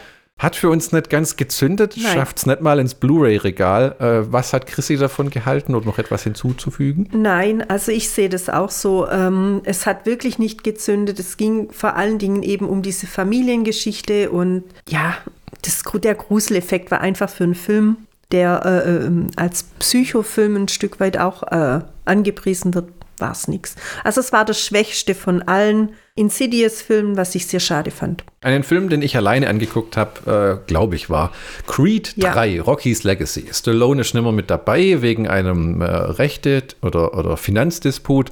Jetzt geht es nur noch um diesen ähm, Adonis, der irgendwie ein Typ aus seinen Kindertagen, äh, mit dem wir Verbrechen begangen haben, kommt aus dem Knast und dann will er seinen Boxtitel haben und die kämpfen gegeneinander. Und es ist halt einfach ohne Stallone und ohne Rocky Balboa nur noch ein Boxfilm und das braucht die Welt halt nicht, weil wir haben schon so viele Rocky-Filme, wo genug gute dabei sind. Ein Film, der auch eine herbe Enttäuschung war, war der neue Friedhof der Kuscheltiere, Bloodlines. Unter anderem mit einem David Duchovny, der wahrscheinlich einfach nur einen Zahltag gebraucht hat. Weil Oh, bist du böse? Der, der Film hat keine Stimmung gehabt, die Nein. Charakter waren uninteressant. Es erzählt die Vorgeschichte für äh, den Originalfilm oder das Buch, wo der Mann, der gegenüber von der jungen Familie wohnt, wie der aufgewachsen ist in Ludlow. Mhm, mh. Und dass quasi dieser Friedhof der Kuscheltiere immer einen Wächter braucht. Ähnlich wie in Halloween Kills, wo man versucht, das Übernatürliche an Michael Myers wieder hochzuheben, hat man hier nie richtig etabliert, warum der Friedhof einen Wächter braucht und mhm. irgendwie reicht's, Bier zu saufen und auf der Veranda zu sitzen. Ja, genau ein Vater belebt seinen Sohn wieder, der in Vietnam gestorben ist oder in Korea, ich weiß ja, nicht. Ähm, und, und der kommt dann wieder und es ist, wenn du halt irgendwie schon mal das Buch gelesen hast, das wirklich fantastisch ist, oder den Film gesehen hast, dann fühlt sich das an für dich wie ein Fernsehremake von einem guten Film. Mhm. Nur in öde. Ja, also er war wirklich öde. Ne? Hm. Ähm, ich kann mich noch an den Friedhof der Kuscheltiere erinnern den ich mal geguckt habe und ich fand den mega gruselig und ich bin oh, da, glaube ich. Die unter der Treppe, diese Schwester von der, gell, die dann das so gegen die Treppe schlägt. Nee, das war's nicht, oh. aber das Kind, das sich dann unterm Bett versteckt und mit der Rasierklinge dann da die, die, die. Ähm, Für mich sind alle Szenen, Kinder kleine Monster, deswegen hat mich das nicht so geflasht. die Szenen abschneiden will, da bin ich dann nächtelang über mein Bett drüber gesprungen, dass ich da einen großen, möglichst großen Abstand hatte, dass mir das nicht passieren kann. Das sind so Sachen, da finde ich, das ist gruselig, das ist ja eigentlich toll, denn wir wollen uns ja gruseln und in dem Film kam nichts rüber. Keine das war Stimmung. wirklich, nein, hm. das war wirklich eine öde Tralala-Geschichte. Wir kommen zu den Filmen, die uns gefallen haben, großteils hoffe ich zumindest. Hm. Ein Film, der im Streaming lief, der uns beide gut gefallen hat, war Cobweb. Der achtjährige Peter wird von einem mysteriösen, ständigen Klopfen an der Wand seines Schlafzimmers geplagt. Ein Klopfen, von dem seine Eltern behaupten, dass, es sich, dass er es sich nur einbildet. Als Peters Angst immer größer wird, glaubt er, dass seine Eltern, Carol und Mark, ein schreckliches, gefährliches Geheimnis verbergen könnten und stellt ihr Vertrauen in Frage. Und was könnte für ein Kind noch beängstiger sein als das? Jetzt ist mir alles wieder eingefallen. Das war ein toller Film. Weil der Kinderschauspieler war super. Ja. Die Eltern haben sich von Anfang an super komisch verhalten. Und war das nicht so, dass das Kind seine Eltern noch tatsächlich umbringt? Mit Hilfe von seiner Schwester. Von seiner Schwester, die im Keller lebt und die irgendwie 20 Meter lange Haare hat, weil sie sie in ein Loch gesperrt haben, weil sie furchtbar entstellt auf die Welt gekommen ist. Und die krabbelt dann nachts durch die Wände von dem Haus. Es ist sehr stimmungsvoll, es ist wirklich gruselig. Ja. Ich glaube, der Film geht auch noch so um knapp um die äh, 80 bis 90 Minuten. Äh, und du reizt diese Idee dann auch bis nicht bis aufs äh, Erbrechende aus. Ja, ja. War wirklich gut, stimmungsvoll. Also, wenn, wer sich gruseln will, wird mit einem neuen Insidious-Film nicht weit kommen, aber das hier war tatsächlich äh, gut. Der war wirklich gut, wobei man eben äh, zum Schluss dann erst erfährt, wie das ähm, zusammenhängt, dass ja. es eben seine Schwester ist. Die Eltern schließen immer böse Kinder ein, deshalb darf er nicht böse sein und muss sich immer wohl verhalten. Also es ist richtig gut und gruselig ja. und auch diese Schwester ist super äh, dargestellt. Ja, man lässt ähm, die lange im Verborgenen. Also die sieht man, glaube ich, nur in den letzten fünf bis sechs Minuten. Genau, man sieht auch das Gesicht nicht 100% richtig, hm. wenn ich mich noch richtig ah, erinnere. Ein, zweimal. Aber man ja. sieht eben ihre, ihr, äh, das ist ein absolut verkommenes Kind ist. Ähm, die kann halt, die ist ja schon älter, die ist ja, ja gar kein Kind mehr, die ist schon äh, 20 oder so. Die genau. kann halt immer noch reden, wie wenn sie acht Jahre alt wäre, genau. aber dann, wenn sie seine, ihre Stimme nicht vorstellt, wird so, ja, so, eine Monsterstimme. Also richtig toll, das, das ist wirklich ein Film, den es zu empfehlen gilt. Ja, und schade, dass es keine DVD gibt, weil das nur im Streaming erscheint. Ah, okay. Das ist, mhm. ja, ich weiß auch nicht, wie man das macht auf Dauer. Da muss, man muss sich irgendwie einen Schnellhefter mit Postern machen und drunter schreiben Netflix, Amazon Prime. keine Ahnung, keine Ahnung, wie die anderen Leute das machen. Mhm. Ein Film, der uns auch beide gefallen hat, äh, ich, was ist das dann? Der fünfte? Der fünfte Hunger Games Film. The Hunger Games, The Ballad of Songbirds and Snakes. 157 Minuten äh, erzählt die Vorgeschichte von Cori Corio Coriolanus Snow, später gespielt von Donald Sutherland, mhm. ähm, wo die äh, mit einem tollen Peter Dinklage, der hier als äh, Trunkenbold etwas ja. äh, type gecastet ist, erzählt die Vorgeschichte von den Hungerspielen, wo selbst ähm, die Reichen noch nicht so gut etabliert sind der Snow ist selber noch nicht so etabliert und ist weit weg von einem Erfolg und die leiden auch Hunger und versuchen es zu verbergen. Und die Hungerspiele werden alle in so einem Thunderdome-mäßig abgehalten. Mhm.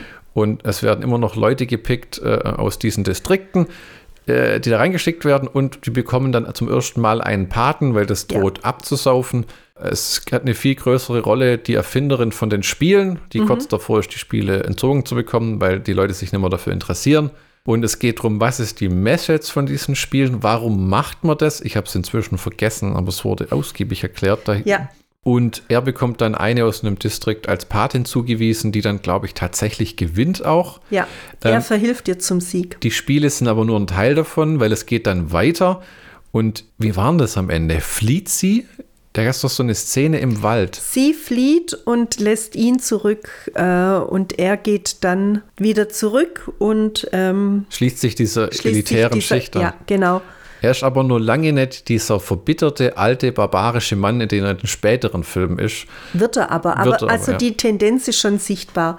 Am Anfang will er seinem Freund helfen und ja. hilft ihm auch immer wieder. Dann fällt er ihm in den Rücken, ganz böse. Dieser Sohn von aus so einem ja. super reichen Typ, wo er dann sagt, keiner kann meinen Vater leiden, aber alle lieben sein Geld. Genau, ja.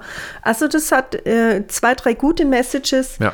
Die Kämpfe waren auch cool. Es war nicht so, ich weiß nicht, ob mir diese Jennifer Lawrence nicht so gefallen hat in diesem Film, weil die so pausbäckig und dann immer diese super blöde Peter, also Peter, rette das, den Peter. Deshalb fand ich den ersten Teil wirklich super toll. Den muss ich sagen, der hat mir hm. gefallen. Den habe ich auch mehrmals angeguckt. Wir haben ja alle drei Bücher gelesen bei den Tributen von Panem. Ich fand es wirklich gut. Den ersten Film fand ich richtig toll. Der zweite war so war ganz ordentlich, fand ich. Und den dritten, da ging es dann nur noch um diesen Peter, Peter, Peter. Das war doof. Und das war dann nur doof, weil es einfach einem auf den Keks ging. Ne? Und in den Büchern kommt es nicht ganz so extrem rüber und das hätte man einfach besser beibehalten sollen. In und die Jennifer Lawrence finde ich, find ich eigentlich als gute Schauspielerin. Ah. Fand Gott gut gemacht. Der Regisseur auf jeden Fall, Francis Lawrence, der auch die anderen Filme gemacht hat, oder mindestens zwei davon, hat gesagt, er wird aber keinen weiteren Hunger Games Film drehen, mhm, mh. bis die Autorin ein weiteres Buch schreibt. Ja, also ich finde, man müsste auch hier jetzt wirklich Schluss machen. Ja. Vier Filme sind genug, was will da jetzt noch kommen? Ne? Also es kann ja nur noch in noch sadistischere Bahnen gelenkt ja, werden, ja, finde ich. Was auch dem Film zugute kommt, muss man sagen, ist, er ist ein langer Film. Er geht 157 Minuten schafft es aber nie langweilig zu werden, weil genug Abwechslung drin ist. Ne? Ja. Auch dieses, wenn der ganze, wenn die ganzen Spiele dann vorbei sind, geht der Film tatsächlich fast nur eine halbe Stunde. Ja. Und dann denkt man sich, was kommt denn da jetzt? Aber es ist wirklich interessant. Es ist gut, ja. Ja, es hat gute Schauspieler, es hat gute Charaktere und das äh, hilft dem Film über die 157 Minuten. Ja. Dann der süßeste und beste Animationsfilm des Jahres kam von Netflix mit Adam Sandler und Bill Burr, Leo. Ja. Ein Salamander und eine Schildkröte leben im Terrarium ihrer Schulklasse und sehen immer um die Jahre andere Schulklassen und lernen aber immer nur das, was sie äh, erfahren das in den war Klassen. Voll süß. Also sie sind, glaube ich, immer in der dritten und vierten Klasse. Mhm. Nee, oder nee, in der ersten, oder? Ah, ich weiß gar nicht. Sie lernen immer nur die Inhalte der Klassenstufe, wo sie im Terrarium eben sind. Und die finden sie langweilig und möchten deshalb fliehen. Eine wirklich süße Geschichte. Am Anfang habe ich auch gedacht, oh nee, das ist öde, aber es ist wirklich zuckersüß für jedes Schulkind in der Grundschule zu empfehlen, ja. würde ich echt sagen. Und, und dann gibt es auch so Treffen mit den Tieren von den anderen Klassenzimmern, wenn sie irgendwie was Fragen haben, die sie selber nicht beantworten können. So, du hast doch Mathe, kannst du uns was berechnen? Genau, genau, ja. Also wirklich sehenswert. Sehenswert, ein unglaublich süßer Kinderfilm. Ja, und die Schildkröte wird dann, nee, die Schild, äh, der Die Echse? Oh, was ist denn? Ein Salamander? Nee, das Nein, das ist kein. Ein, ein Leguan. Leguan. Der wird dann von den Kindern immer nach Hause genommen und die äh, schließen alle Freundschaft mit ihm, weil er sprechen kann. Genau. Und der hat so eine zynische, zurückhaltende Schildkröte, die dann ihm äh, immer äh, nicht gönnt, dass er sich da anfreundet und sich tatsächlich gegen ihn wendet und dann wird, der, ähm, wird er irgendwann ausgesetzt, der Leguan, und dann wollen die von Kinder der bösen ihn, Lehrerin, von ja. der bösen Lehrerin, äh, die allerdings selber früher in der Klasse war, wo äh, Leo auch schon da war. Mhm. Genau. Also äh, es hat ein Happy End und es war ein, ein, furchtbar putziger Film. Ja, vor allen Dingen, das war wieder so ein Film mit ein bisschen Sinn und Verstand. Ne? Also die Kinder, jedes Kind in der Klasse hat einzelne Probleme. Ne? Da ist eine Quasselstrippe, die quasselt, quasselt, quasselt, quasselt, quasselt. Und dann sagt er zu ihr, äh, der Leo hilft den Kindern dann immer ein bisschen und sagt, ja, aber wie willst du denn mit anderen kommunizieren, wenn immer nur du derjenige bist? Bist, der spricht und mhm. du musst auch mal zuhören. Und er gibt ihnen so Tipps und das ist mhm. richtig auf eine richtig süße Art gemacht, wo Kinder auch was rausnehmen können. Vielleicht sehen sie in der einen oder anderen Person sich selber. Es gibt ängstliche Kinder, es gibt mutige Kinder, es gibt Kinder, die so Randale machen und alle verlieben sich am Anfang in den Leo. Zuerst will ihn keiner mitnehmen und später ja, ja. streiten, sie, sich. sie sich drum. Richtig goldig. Ein Film, den ich, glaube ich, alleine geguckt habe, den ich kurz erwähnen würde, war No Hard Feelings mit Jennifer Lawrence. Als Maddie kurz davor steht, ihre Wohnung zu verlieren, findet sie ein interessantes Stellenangebot. Helikoptereltern, die jemanden suchen, der ihren introvertierten 19-jährigen Sohn vor dem College aus seinem Schneckenhaus holt. Ja, das hast du geguckt, weil ich den. Ja, im Endeffekt soll die den, soll die den vögeln und dann kriegt sie ein Auto. Mhm. Äh, Guter Film, richtig herzig, die freunden sich auch an. Die ganze, die ganze Sexnummer rückt in den Hintergrund. Da hat mir Jennifer Lawrence als Schauspielerin sehr gut gefallen. Aus irgendwelchen Gründen hat sie gemeint, sie muss einmal komplett splitternackt rumlaufen und gegen Leute kämpfen. Äh, Hätte es nicht gebraucht. Hm. Ähm, gute Komödie mit Matthew Broderick als einer von den Helikoptereltern. Würde ich irgendwann mir als Blu-ray auch hertun.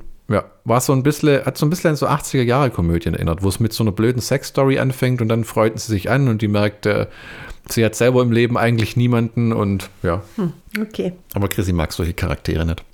Nein, ich mochte dieses, äh, du sollst den jetzt ins Bett kriegen nicht. Wobei er sich dann immer in, schon im Teaser standhaft gewehrt hat. Das fand ich ganz ja. gut. Wo sie, wo sie mit Pfefferspray angreift. So. Mhm. Mhm. Ein Film, den wir beide geguckt haben, war Bill Burrs Old Dads. Ein mürrischer Dad mittleren Alters und seine besten Freunde sind in einer sich wandelnden Welt voller CEOs der Generation Y und tougher Vorschulleiterinnen ein wenig verloren. Die haben ihre Firma, die so alte T-Shirts druckt, die verkaufen sie und dann werden sie selber dort angestellt.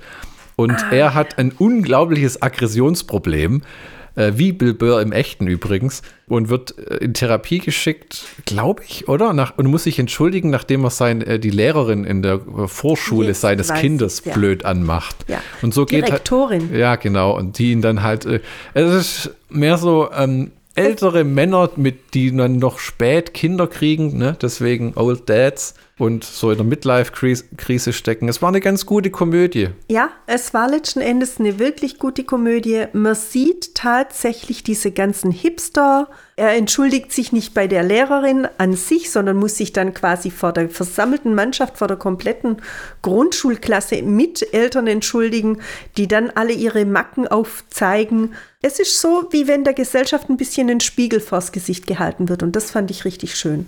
Ansonsten äh, natürlich ist er übertrieben, der Film. In einigen Aspekten geht er mir auch zu weit. Aber dieses, ähm, ja, den Spiegel vorhalten, anders kann ich es gar nicht ausdrücken, das ist eine richtig gute Sache. Und das hat mir sehr gut gefallen. Ich konnte mich in ein, zwei Sachen selber wiedererkennen. Und ich glaube, so wird es jedem gehen, der den Film guckt. Also guckt ihn euch an. Auf Netflix. Ein Film, wo ich gespannt bin, ob Chrissy sich daran erinnert, ja. war Plane. Ein Pilot findet sich in einem Kriegsgebiet wieder, nachdem er gezwungen ist, sein Verkehrsflugzeug während eines schrecklichen Sturms notzulanden. Den habe ich nicht mit dir geguckt. Doch, das war mit Gerard Butler von diesen ähm, Weiße Haus, wir ballern alle nieder Filme. Den liebe ich. Ähm, den Film. Hier muss er dann sich durch den Dschungel kämpfen mit den Rebellen, bis am Ende das Flugzeug dann wieder abheben kann oder sie gerettet werden. Habe ich auch keine Erinnerung mehr dran. War aber ein unterhaltsamer Actionfilm, sei hier mal erwähnt. Und nächstes Jahr kommt Plane 2. Plane Again. Gott. Diesmal landen sie in Burma oder keine Ahnung. So. Ja. Also ich habe null, wirklich null Erinnerung. Gar ein, nichts. Ein Film, den Chrissy scheiße fand, den ich zu Ende geguckt habe und wer irgendwie so lala war, war Tyler Rake 2 Extraction mit Chris Hemsworth. Da Keine spielt, er- Plan. da spielt er so einen Auftragsmörder, der irgendwie immer jemanden aus so einem Kriegsgebiet holen muss. Der erste Teil hat in Indien gespielt und der zweite, keine Ahnung. Nur eine Menge Dinge sind explodiert und in die Luft geflogen und es war nicht sonderlich gut. Und es war von den Machern von diesem Captain America Civil War. Das scheint nicht allzu gut zu sein, wenn das alles ist, was mir noch einfällt. Ein Film, den ich alleine geguckt habe, der an der Stelle mal erwähnt werden soll. The Lesson. Ein junger Autor nimmt eine Stelle als Tutor auf. Ein Tutor. Junge als Tutor auf dem Tutor. Als, Das als, ist der als von Scheinriese auf, auf dem Anwesen eines legendären Schriftstellers an. Der noch, der Schriftsteller hat seinen Sohn verloren, der ein gutes Buch geschrieben hat, das der Schriftsteller geklaut hat. Und der heuert, äh, heuert immer diese jungen Autoren an, um denen ihre Bücher zu klauen und denen ihre ganzen Ideen zu seinem neuesten Buch zusammenzubauen. Ist ein bisschen kitschig. Die Frau von dem vögelt dann immer die Autoren, um die rumzukriegen. Und der gibt aber eigentlich seinem Sohn Nachhilfe. Und am Ende stirbt der junge Autor immer. Nur in diesem Fall äh, äh, killen sie dann den alten Autor, der säuft in seinem Teich. Und der Junge veröffentlicht dann sein Buch. Sah im Trailer gut aus, äh, war dann aber leider recht öde. Okay. Ein Film, äh, den Chris und ich zusammen geguckt haben, wo ich nicht weiß, was man im Nachhinein davon denken. Ich glaube, es war ein Scheiß, war Goblins, tödliche Biester, wo eine Familie ein Haus in Irland erbt, ganz komische irische Handwerker anheuert, die wirken wie so eine Inzestfamilie Ja. mit so einem Typen, der immer Daddy genannt werden will. Ja. Und so eine Frau, die Der sexistisch ist und jeden ankrapscht. Der, und so eine äh, Frau, die den das Haus überlässt, sagt so, ah, aber ihr müsst da hinten die Goblins füttern, sonst kommen die und äh, bringen euch um. Da ist so eine kleine Türe mit so einem Goblin-Reich dahinter im, en Eigentlich ein Garten, ja. im Garten, ja. Und im Endeffekt äh, so, so ein Wald oder so, ne, mit so Steinhöhlen. Und die Goblins töten dann für die Frau, ich glaube, diese Handwerker und im Endeffekt muss sie ihnen dafür ihr neugeborenes Kind opfern. Nein, sie bringt ja dann die, die Mutter der Goblins um, die für die Goblins sorgt und muss dann deren Rolle einnehmen. Ja, ja, genau. Und die Goblins waren cool gemacht, aber der Film an sich war irgendwie total kacke. Die Goblins waren ganz gut gemacht, aber der Film war doof, ja. Ja, irgendwie, Die, vor allem diese Fa- Handwerkerfamilie, die waren sowas von, die hatten sowas von so Death Wish Bösewichten. Ja, naja, eigentlich wie, wie, wie, wie heißt der eine mit der Kettensäge? Leatherface? Ja, genau. Oh. Also da in diese Richtung hätte ich die jetzt eingeordnet. Also äh, ich hätte die schon nach dem ersten Tag, wenn der versucht, mich anzukrapschen, äh, nach Hause geschickt. Also ganz klar. Gott, waren das miese Handwerker. Ja, die haben handwerklich gar nichts gemacht, sondern die haben halt abgezockt und haben geklaut und ja, also der Film war, man konnte ihn gut angucken, aber ähm, war jetzt nichts, woran man sich großartig erinnert. Du hast übrigens meinen Lieblingsfilm oder einen meiner, meiner guten Filme verpasst. Welchen denn? Die letzte Fahrt der Demeter. Oh, habe ich gar nicht reingeschrieben. Vielleicht kommt es noch. Doch, habe ich hier auf meiner Liste. Oh, habe ich es übergangen. ja, Oh, mal wieder. So Ja, doch, die letzte Fahrt der Demeter. Eine Mannschaft, die von den Karpaten nach England segelt, stellt fest, dass sie sehr gefährliche Fracht transportieren. Richtig. Dracula. Ja, also ähm, ich muss sagen, ich mag ja eigentlich keine Filme, die immer nur im Dunkeln spielen. Aber der Dracula war wirklich gut gemacht, wie die einzelnen Leute verschwinden und die Stimmung ähm, auf dem Schiff immer, immer niedriger wird und immer schlechter wird und immer weniger Leute überleben. Es ist ein richtig cooler Film zum äh, Dracula-Film. Basierend auf einem Kapitel aus Bram Stokers Roman. Haben sie aber ganz gut gemacht. Ja. Müssten wir uns vielleicht nochmal auf DVD angucken. Ja, ich meine, er war jetzt nicht der Oberknaller. Ich würde ihm jetzt keine 10 von 10 Punkten Du hast geben. ein Herz für Vampirfilme, auch wenn sie Ja. nicht unbedingt, sagen wir mal, Meilensteine sind, Ja. weil du einfach Vampire magst. Ja, weil ich wahrscheinlich, weil ich als Kind davor so große Angst hatte. Wir machen nahtlos weiter mit Aquaman 2. Äh, Wir haben das nämlich schön auf den zweiten Tag verteilt. Im Schnitt wird alles magisch zusammengefügt. Wir waren gestern im Kino und haben Aquaman 2 angeguckt. The Lost Kingdom von 2023 mit Jason Momoa als Aquaman, Patrick Wilson als Ocean Master. Aquamans Bruder, Nicole Kidman ist wieder Aquamans Mutter. Dann haben wir noch Amber Heard, die als Mera, glaube ich, heißt sie, auch im Film ist, auch wenn sie keine zehn Zeilen Dialog hat und mehr passiv auftritt. Ja, Also wir haben schon vermutet, dass man sie wahrscheinlich etwas rausgestrichen äh, hat. Ja, du hattest das vermutet nach diesem äh, Urteil, das ja dann zwischen Johnny Depp und Amber Hearst gesprochen wurde, ähm, war sie ja nicht mehr ganz oben auf der Beliebtheitsskala, weil sich eben festgestellt, weil eben festgestellt wurde, dass sie recht heftig gelogen hat und eben angeblich Johnny Depp verprügelt hat. Genau. Auf meiner Lieblingsfilm-Website Slashfilm stand schon ein Artikel Fünf Gründe, warum der Film gefloppt ist. Und es hieß schlechtes Boxoffice, schlechte Kritiken, die Zeit der Comicbuchfilme wäre vorbei, die ganze Amber Heard Johnny Depp Sache, Warner Brothers, das von Discovery aufgekauft wurde. Da war am Ende im Film, wo Times Square eine Szene kam, wo sich Atlantis der Welt zeigt, auch eine Werbung auf einer Tafel für Discovery Streaming. Echt? Das ja. ist mir gar nicht aufgefallen. Ja, also, äh, worauf du wieder achtest. Ja. Und, und, wir müssen sagen, äh, der Film war spaßig und sehr unterhaltsam. Ja, also ich fand den auch eben spaßig und unterhaltsam. Es gab zwei, drei äh, Kritikpunkte, die man nennen könnte.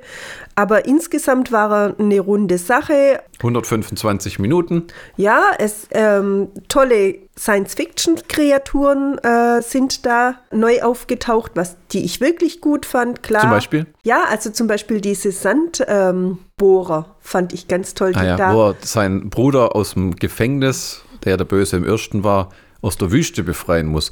Und viele ja. Untote in dem Film. Ne? Ja, ja. Untote Gefängniswächter, Untote.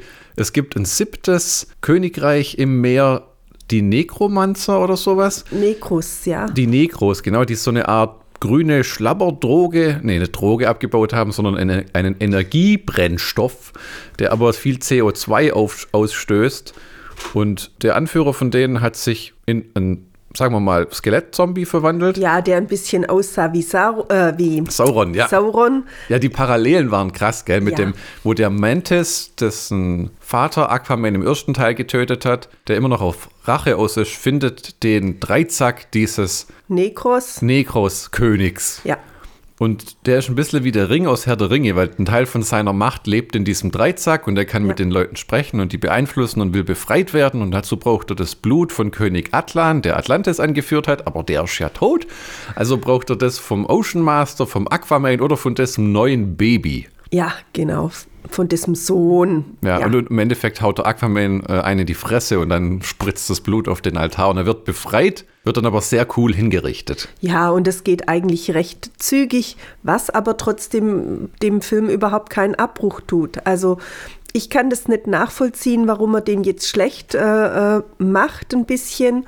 Ich glaube, es ist wirklich, viele Leute sind Comicbuchmüde. Aber es ist schade, dass uns deswegen vielleicht ein dritter Aquaman vorenthalten wird. Das wäre sehr schade, ja. Also ja. da diese Reihe von uns abzuschließen, das könnte ich mir, ich mag ja eigentlich keine, keine Fortsetzungen, aber das könnte ich mir gut vorstellen. Wobei ich ja auch schon gestern Abend gesagt habe, sie haben sich das ein bisschen äh, verbockt, indem man jetzt eben... Ähm, Atlantis der Menschheit eröffnet hat. Gut, das bietet jetzt auf der einen Seite eine Vielzahl an neuen Möglichkeiten, aber dann kommen wir wieder in diese klassische Action-Pose, wo er dann wieder was verteidigt, was gar nichts Geheimes ist und was gar nichts Besonderes ist. Und das fände ich sehr schade. Also ich kann mir vorstellen, dass da äh, jemand eine gute Fortsetzung schreibt und ich würde mich auch tatsächlich darauf freuen. Ich würde da auch reingehen. Also ich, es war ein kleiner Logikfehler, fand ich. Am Ende von Lost Kingdom gibt sich gibt ähm, Aquaman gegen den Willen seines Rates Atlantis der Weltpreis. Da der Typ aber in der Justice League war, muss ja schon ein enger Kreis davon gewusst haben, dass es Atlantis gibt, weil wo soll denn der Typ herkommen? Die wissen ja, wer er ist. Ja, und, aber nicht die Bruce Bevölkerung Wayne, von New York. Und Bruce also. Wayne war ja mal in so einem Fischerdorf, wo dann auch Aquaman, wo sie wussten, dass es Aquaman gibt und dass der immer aus dem Meer kommt. Also gut, vielleicht wussten die nichts von Atlantis, aber ich, ich finde, das tut der Sache keinen Abbruch für den nächsten Teil. Vielleicht ist das auch noch so ein Überbleibsel von diesem Filmuniversum, weißt du, wo man dann gedacht hat, ja, dann kommen vielleicht wie bei den Marvel-Filmen im nächsten Teil Batman und Aquaman zusammen, aber um genau, gemeinsam. Aber genau das ist ja das, was ich eigentlich verhindern möchte oder was mir gerade nicht gefällt. Mir gefällt diese Einzelperson Aquaman, der sein Reich schützt, der seine Familie schützt, der seinen Vater schützt, den Leuchtturmwärter, der wirklich sehr gut spielt, aber halt immer nur in einer passiven Rolle. Aber er ist da, er hilft ihm, er unterstützt ihm, er gibt ihm Mut. Das finde ich positiv. Wenn da jetzt wieder drei neue Actionhelden Helden mit auftauchen, finde ich, sprengt das wieder das Ganze und es wird wieder nur ein absolutes Geschlachte und Gefummel. Wir werden es nie rausfinden, weil die Sache hat sich erledigt. Selbst wenn der Film ein großer Erfolg gewesen wäre, aber wer weiß, das Geld spricht immer am lautesten. Ja. Ähm, hätten wir vielleicht einen dritten alleinstehenden Teil bekommen, aber jetzt fangen sie komplett neu an, besetzen die Leute alle neu in, in einem letzten verzweifelnden Versuch. Es hängt da halt wirklich viel Geld auch dran und die Hoffnung ist halt, dieses Geld ranzuschaffen, weil Warner Brothers und Discovery sind, glaube ich, nicht fusioniert, weil es Warner Brothers so gut ging. Die haben Finanziers gesucht. Natürlich. Ent anscheinend, vermute ich mal. Natürlich, klar, Fusionierungen sind meistens, um einen bestimmten Standard zu halten, um Geld aufzutun, das schon. Aber ich glaube halt, sie tun sich damit keinen Gefallen, indem sie dann nee, da die ganze Chose wieder aufwärmen. Der Superman ist ja nicht nur als Film entstanden, sondern da gibt es ja auch unzählige Serien, die da durch den Fernseher auch heute noch, auch heute gibt es Superman und Lois, kannst du angucken hier im, im, im regionalen Fernsehen. Es ist aber halt wie mit den Märchen, wie du schon gesagt nicht. hast, weißt Diese Geschichten werden halt immer wieder aufgerollt und für manche Leute gehört das dazu.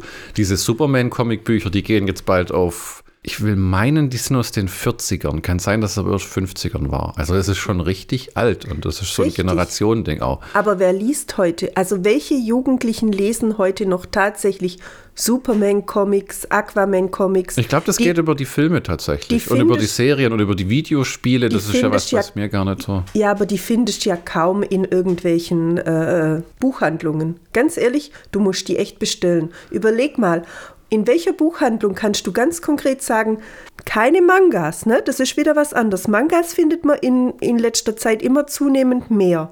Aber wo findest du tatsächlich Superman-Comics? Ja, früher gab es am Kiosk, gell, so am Bahnhof, aber das hat ja. sich auch ein bisschen erledigt. Ja, genau. Also das ist quasi ein, ein, ein Stück weit schon ein aussterbendes Publikum. Vielleicht ist es in Amerika anders ja, oder definitiv. auch in anderen Ländern. Äh, wobei ich auch da, wenn ich mich, gut, ich war vor 20 Jahren das letzte Mal in Amerika, auch da muss ich sagen, habe ich die nicht irgendwo in den Buchhandlungen liegen sehen.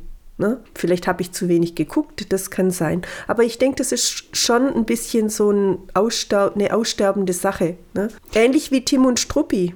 Der Film beginnt, dass äh, Aquaman der König von Atlantis ist, aber das Ganze sehr ernüchternd findet. Er verbringt die halbe Zeit auf Land mit seinem Sohn und die halbe Zeit in Atlantis, was man ihm auch vorwirft. Und er nimmt an langweiligen Ratssitzungen teil und äh, muss sich am Ende allerdings, wenn er Ideen hat, beraten lassen und das meiste sagt, er wird abgeschmettert. Er findet den Job als König relativ ätzend. Ja.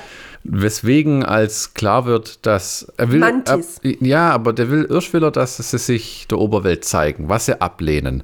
Und dann später wird klar, dass der Mantis diese alte Oriculum, Curriculum, oh, dieses komische grüne Zeug hat, ja, ja. das die da klauen, um ihre alten Maschinen, die Mantis zufällig in der Antarktis gefunden hat, äh, was ziemlich cool ist, und zusammen mit diesen Dreizack zu betreiben und zu verbrennen, um das Eisgefängnis zu schmelzen, in dem ja. dieser Nekro-König sitzt. In dem dieses Königreich liegt, genau, das wurde nämlich eingefroren. Und Aquaman meint, wenn er seinen Bruder befreit, wüsste der vielleicht, wo man Mantis findet. Und das hat er tatsächlich eine Idee, weil die, der lotst ihn dann in diese Piratenbucht, mhm. wo sie herausfinden, wo der sich aufhalten könnte. Und die beiden brechen auf, um äh, die Insel zu zerstören, wo das Zeug so verbrannt wird, dem Mantis den Arsch zu versohlen, der am Ende in den Tod stürzt und äh, die Welt zu retten. Ja, und ähm, seine Mara, die Ember hört, muss ihm mehrmals den Arsch retten, wenn er kurz davor ist, drauf zu gehen, wenn ein ja. großer Fels auf ihn fällt oder wenn er überwältigt wird. Äh, ja, es ist ein unterhaltsamer, stellenweise ein bisschen doofer Film, der Aquaman hat so ein bisschen, an, nicht störend, aber so Anwandlungen vom Eberhofer aus der Krimireihe, wo man kurz denkt, wenn er jetzt noch zwei Schritte macht, dann ist er endgültig im Trottelterritorium. ja, aber er kriegt sich immer und das ist der Unterschied zum Eberhofer, der tapst dann weiter ins Fettnäpfchen, ja. während dann Aquaman immer wieder natürlich auch durch bestimmte Personen, die ihn dann eben wieder zur Nachsicht rufen oder zur Einsicht rufen, äh, ganz gut in den Griff kriegt. Mir hat auch der Soundtrack sehr gut gefallen, muss ich sagen. Wenn dieser Mantis kommt und dieses dö, dö, dö, finde ich cool. Hat so ein bisschen was von einem John Carpenter Soundtrack, so Synthesizer oder so. Ja, ja. Ne? Hm. ja. Und die, die Kreaturen und also die CGI-Künstler haben sich wirklich, also Das Schöne ist, Die- es die- kommen ja. tatsächlich gar nicht so viele Kreaturen aus dem ersten Teil wieder zutage. Nee. Man sieht die zwar irgendwie im Hintergrund, aber die treten nicht in den, in den Vordergrund. Er bringt auch nicht mehr diese Riesenkrabbe für den Kampf mit. Also sie haben sich neue Ideen einfallen Hm. lassen. Und das ist was Lohnenswertes. Das macht nicht jeder. er Viele, bringt diese Riesenkrabbe mit. Er bringt Nicht den mehr. nicht mehr mit. Ja. Nee, das war doch eine Riesenkrabbe, die Ja, genau. da, Ja, ja, auf der er da dann geritten ist. Die Der- bringt er nimmer. Man hat immer gesagt von den im Internet äh, Blabber, Aquaman ist nicht der einfachste Superheld, um ihn zu verfilmen. Denn er reitet auf einem Seepf- Seepferdchen und sein bester Freund ist ein Tintenfisch und er kann mit den Fischen sprechen. Diesen Tintenfisch haben sie tatsächlich auch hier im Film. Ja. Der ist mit Aquaman etwas widerständig unterwegs. Seine Mutter sagt, er soll ihn mitnehmen. Aber der ist super süß. Ja. und Kommt aber auch nicht zu oft drin vor, ne? Und, auch sein ja, Seepferdchen. und das, aber der Tintenfisch ist super cool, wie du sagst. Und der, das Seepferdchen das macht einfach was her. ja. Das sieht ja. richtig heiß aus, wenn er durch die Gegend düst. Und es gibt sogar eine Szene, wo der Tintenfisch auf dem Seepferdchen rumreitet. Ja, genau, und sie dann schnappt. Ja, das ist wirklich gut. Also die Ideen sind gut und es sind auch zwei, drei Messages drin verpackt, ne? Was ich sehr, Global Warming. was ich, ja, und was ich sehr schön finde, eben, äh, als er seinen Bruder befreit, äh, befreit, der fällt ihm jetzt nicht äh, äh, schmachtend um den Hals, wie man es in vielen Actionfilmen dann eben sieht, sondern der bleibt tatsächlich bis zum Schluss kritisch und sagt, nenn mich nicht Bruder, wir sind keine Brüder und ich will eigentlich mit dir nichts zu tun haben, aber zugunsten von ähm, Atlantis und der Welt mache ich das. Und das sind schöne Sachen, ja. Er hat ein ziemlich tief verankertes Ehrengefühl. Ne? Ja. Er sagt ja auch, sobald es vorbei ist, werde mich, ich mich stellen, um Atlantis so meine Ehre zu erweisen. Richtig, also er ist jemand, der drüber nachdenkt, während eben der Mentis im Gegenteil nur an seinen Vater denkt, der ja eigentlich ein richtiges Arschloch war, muss man so naja, sagen. der war für eine Sekunde im Film, dann, hat, er aufgespießt worden. Das war, Ja, war, äh, er hat Leute umgebracht und er hat äh, als Pirat Leute Schiffe aufgebracht und die dann versenkt. Also der war jetzt nicht aber er der hatte Heilige. doch keine Wahl, Ja. ein niedriger Bildungsstand, Ja, keine ja. Möglichkeiten. Alles, was er kannte, waren Maschinengewehre, Taucheranzüge und U-Boote. ja, der ist wohl. Also ich habe mich gefreut, als der im ersten Teil hops gegangen ist. Ja, sein Gut, Sohn schmeißt sich ja selber in den Freitod. Aquaman will ihn ja die Klippe hochziehen und dann meint er, niemals. Und sagt ich, wir sehen uns im dritten Teil. Ja, und fällt die Spalte runter. genau das hoffe ich, dass das eben nicht kommt. Wenn es tatsächlich einen dritten Teil gibt, dann ohne diesen bescheuerten Mantis, sollen sie sich was Neues ausdenken. Aber Der war cool als Bösewicht, aber Ja. jetzt ist gut. Es ist Ja. kein Darth Vader. Ja, der, der genau. Schauspieler war auch echt äh, der super. Schauspieler fand ich, ist super, ja, genau. Also der verkörpert dieses Böse sehr, sehr gut, mit seiner, auch mit der großen Narbe, den haben sie ja wirklich gut hergerichtet. Endlich mal einer, der eine Alles Narbe auch hat. Ne? toll. Meistens, äh, zum Beispiel bei Anakin Skywalker, haben sie ja die Riesennarbe in seinem Gesicht in den weiteren Teilen so retuschiert, da wenn man nicht irgendwie den Schauspieler entstellen Mhm, wollte. Also es sind ein, zwei Kleinigkeiten drin, die vielleicht nicht ganz so ähm, schlüssig sind, die einem vielleicht auch nicht gefallen oder die einen an andere Filme erinnern. Ich habe ja auch gesagt, sie Ja, die fahren. Anspielung auf, äh, was sagt er mal, äh, zurück nach Azkaban mit dir? Ja, genau. Das Aber fand das ich- fand ich lustig. Ja? ja, das fand ich echt gut. Weil, denn er lebt ja auch auf der Welt, in der aktuellen Welt. Also die haben es ein Stück weit versucht, in die Aktualität Ja. reinzuziehen. Das heißt aber auch, Aquaman hat Harry Potter gelesen. Ja, genau, vielleicht. Also um Harry Potter ist mir ja nicht drum rumgekommen, muss man ehrlich sagen. auch Aquaman nicht. Auch Aquaman nicht, nein. Der Jason Momoa, der den Aquaman spielt, ist ja schon ein riesiger Bär Ja. von einem Typen. Ja. Also der wirkt immer, wie wenn er äh, einfach eine Tür aus den Angeln heben könnte. Ja. Auch im, im, also Also es ist schön und dann im, im, im Vergleich dazu sein, sein Bruder, der ein bisschen ein kleines, schmächtiges Kerlchen ist, einen knapp einen halben Kopf kleiner, der aber trotzdem eben das Herz für seine Familie und für sein ähm, Vaterland an der richtigen Stelle hat. Das ist eine tolle Kombination und da würde ich mir wirklich einen dritten Teil wünschen, dass die zwei nochmal zusammen interagieren. wer mir auch sehr gut gefallen hat und wo ich froh war, dass er so viel im Film war, war Dolph Lundgren. Wer war das? Das war der ähm, König. eine König. Wir haben ja diese zwei Typen, die, da, die den beiden noch helfen, im Aquaman und seinem Bruder. Einmal diese Krabbe, die cool war, der Ja. Krabbenkönig, der immer der seine Schere wieder verliert. Ja. Und der meint, Ich habe ihm noch nicht verziehen. Er hat mir letztes Mal die Schere abgetrennt. Das hat über ein Jahr gedauert, bis sie nachgewachsen ist. Und, Ja. und der andere mit den äh, blond-roten Haaren, das ist Dolph Lundgren. Ah, okay, den hätte ich gar nicht erkannt. Der, der ähm, dem Ocean Master, Aquamans kleinem Bruder, keine Waffe geben will und ihm dann nur so eine Axt gibt, während alle anderen so Laserkanonen kriegen und der dann noch aber von ihm gerettet wird. Ja, ja. Das, ja. der, der hat mir gefallen. Obwohl er ihn erst hängen lässt. Das ist ja, ja, das, ja, das Tolle. Da kann man echt, äh, äh, konnte man echt kurz rätseln. Ah, geht es jetzt doch in die andere Richtung und der Bruder wendet sich gegen den Bruder, aber er tut's nicht und daraufhin kriegt er ja auch die Knarre. Ah, das mit diesen Knarren erinnert mich an einen anderen Film. Ah ja, das ist ähm, die zirpende Grille von Men in Black.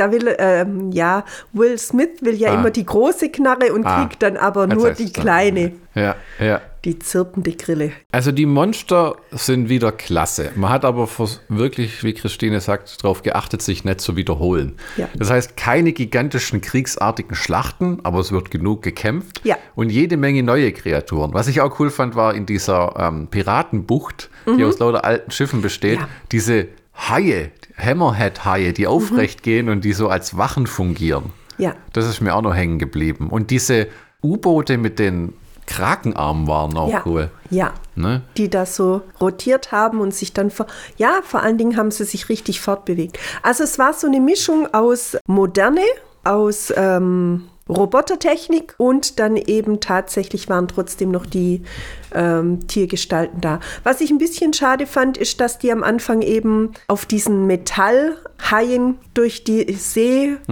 geschwommen sind und da eben keine echten Haie waren. Das hätte ich eher zu Atlantis gepackt. Aber es hat eine gute Waage gehalten. Und die Hyperschallkanone aus dem Ja. Comic Session-Film, der- die an einem alten U-Boot ist und die ganzen Atlanter und alles mit ihren Schallwellen Mhm. äh, quasi Schmerzen empfinden und, wertlo äh, und nutz und kampfunfähig werden lässt. Ja, So. genau. Ohne sie zu töten. Das ist ja, auch wieder eine tolle Sache. Ja, das muss man dem Mantis auch lassen. Er bringt nicht jeden um. Was stellenweise merkwürdig wirkt, denn er will ja den Aquaman töten, aber der Wissenschaftler, der für ihn alles zum Laufen bringt und ihm hilft, das war vielleicht auch eine kleine Logiklücke im Film, nämlich wo sie das, äh, er bringt ihn nicht um. Der hat zwei, Mhm. drei Gelegenheiten und wird so oft von dem beobachtet und hintergangen. Äh, und zweimal wird er von ihm hintergangen und er hat schon eine Engelsgeduld als Bösewicht. Mhm. Ja. Und was auch, im, wo ich mir echt im Kino gedacht habe, als Mantis dann die Technik findet, die da unten rumliegt, neben dem Dreizack praktischerweise, schmeißen die das. Ah nee, da hieß es ja fünf Monate später, gell? Weil Ja. ich wollte mich schon beschweren und dann haben sie den Zündschlüssel umgedreht und sind losgefahren. Weil es ja nicht so, als wenn da irgendwie eine Anleitung rumlag Mhm. oder so, weil die alle wissen.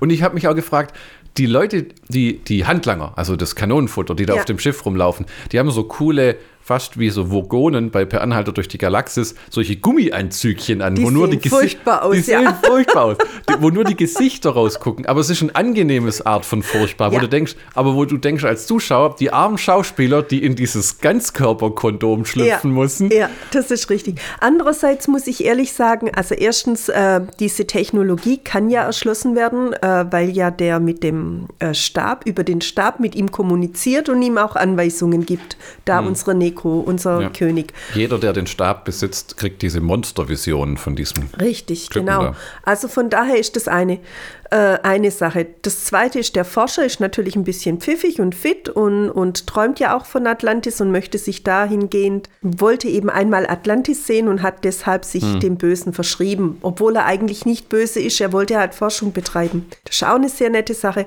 Und was ich auch schön fand, diese Schiffe, die sie dann finden, diese alten Schiffe von diesen, von diesen äh, Nekromanen, die sind eben nicht wieder voll ausgestattet mit super High, also sie sind voll ausgestattet mit super Hightech. Es sieht aber sie alt sehen aus. Genau, sie sehen alt aus. Sie haben keinen Teppichboden, sie sind nicht weiß lackiert, sie sehen echt rostig und schrottig aus. Das- ja. Und das finde ich gut. Das ist zum allerersten Mal. Ansonsten erinnere dich mal, jedes Mal, wenn man einen Film sieht und die finden irgendwas, innerhalb von zwei Minuten sieht das Teil aus geschniegelt und gebügelt mit Vorhängchen und Glöckchen und einer tollen Interieur, einem tollen Sitz, wo man dann eben drauf sitzt, so ein kleiner thronartiger Sessel. Das ist hier alles nett. Hier sieht man das blanke Blech durch und den blanken Stahl durch. Und das ist endlich mal was Kreatives. Klar, nicht schön anzusehen, aber es ist realistisch oder halbwegs realistisch. Ne, der hat keine Zeit, in den fünf Monaten das Schiff aufzupimpen. Naja, er wird mal durchgefegt haben. du musst ein paar Duftbäume aufhängen und äh, Klopapier installieren. Das sicherlich, ja. ja. Aber es ist gut. Es gibt ein Happy End. Ja. Aquaman rettet sein Kind natürlich im Endeffekt. Und der Ocean Master wird quasi freigelassen. Also der wollte sich eigentlich wieder in die Gefangenschaft begeben, sein kleiner Bruder. Man lässt ihn einfach gehen. Er verschwindet ins Meer und er lebt dann irgendwie ein bisschen an der Oberfläche. Jedenfalls Ja. wirkt so, weil er dann immer, äh, weil er dann einen Cheeseburger sich holt und eine Ja. Cola. Ja. Wo es ja immer heißt, äh, er sollte es mal probieren. Was ich auch ganz, muss ich noch sagen, ganz nett finde, äh, als sie dann die Insel erreichen, auf der dann diese Giftwolken durch den Vulkanschlot nach oben steigen, um eben das Klima zu erwärmen. Da trifft man riesige Pflanzen und riesige äh, Schmetterlinge und riesige Käfer. Heuschrecken, ne? Ja. Riesige Heuschrecken. Das haben die sie eine Ratte fressen. Das, Das, haben sie wirklich gut gemacht. Es war auch wieder eine neue Idee. Klar gab es diese Riesenviecher schon auf anderen Inseln. Du, ich habe kurz gedacht, das erinnert so an diesen neuen Kong Skull Island Film. Ja, ja, ein bisschen. Da haben, also sie haben schon aus zwei, drei Filmen so ihre Sachen kannst- ja. zusammengeklaut. Aber nur Ideen und immer nur punktuell, nie ganz. Also sie haben nie eine ganz große Geschichte draus gemacht, immer nur punktuell. Also nochmal, diese Straße, die durch Atlantis führt, die hat mich sofort an diese Ja, ja, gibt's so eine- Schnellstraßen von Star Wars erinnert. Da gibt es so eine, da gibt's so eine ähm, Hyper-Road, die durch Atlantis führt, wo man dann irgendwie 400 Knoten fahren kann oder so, bis man eine Warnung verpasst kriegt. Und das sah sehr aus wie Star Wars Episode 2, wo sie da diesen Kopfgeldjäger jagen. Ja. Das Ähm. hier ging noch, ich habe nur dann gemeint, wo Aquaman dann versucht, diesen gigantischen Unterwasserzug zu stoppen, habe ich gedacht, was machst du denn da jetzt als Mhm. Fliege mit diesem überdimensionalen Ding? Und er hat es halt irgendwie so ein bisschen gestoppt. Aber, Aber jetzt kommen wir ja wieder da dazu, das haben wir ja auch schon bei Superman gesehen, der dann den Zug ja, gestoppt das hat hat. jeder schon gemacht. Aus Ja. Spider-Man im ersten, wo er sich da vor den Zug spannt oder im zweiten Ja, und dann genau. het- rettet er den. Ja. Also das sind so, so Wiedererkennungseffekte, aber nochmal gesagt, immer nur punktuell. Äh, ich denke, man kann zum Abschluss sagen, ein unterhaltsamer äh, Action-Science-Fiction-Film, wo Chrissy gemeint hat, es geht teilweise schon ins, äh, äh, wie sagt man, Weltraumartige. Teilweise ja. War, ja. war ein guter Kinofilm. Kann man, werden wir auf DVD auch kaufen oder Ja, Blu-ray oder was ja, es dann also ist. er war sehr unterhaltsam und ist wirklich zu keiner Zeit langweilig geworden. Wir haben nicht auf die Uhr geguckt, sondern ich habe meinen Popcorn verdrückt und Florian saß neben mir und hat auf die Leinwand geguckt. Also es war, es ist unterhaltsam. Ich würde sagen, lasst euch nicht abhalten von irgendwelchen ähm, vorgefertigten Meinungen, sondern so, guckt ihn euch wirklich selber an und entscheidet dann selber, ob er euch gefällt oder nicht. So ist richtig. So. Lasst euch nichts sagen. Es rechnet von zwei Tagen hergelaufenen Filmpodcaster, Nein, die sich die ganze Zeit kappeln. nein. Das war der erste Teil unserer 2023er Jahresrückblicksfolge. Äh, Weil es doch länger wird, machen wir zwei Teile draus und wir hören uns hoffentlich im zweiten Teil. Bis dann. Ciao, ciao.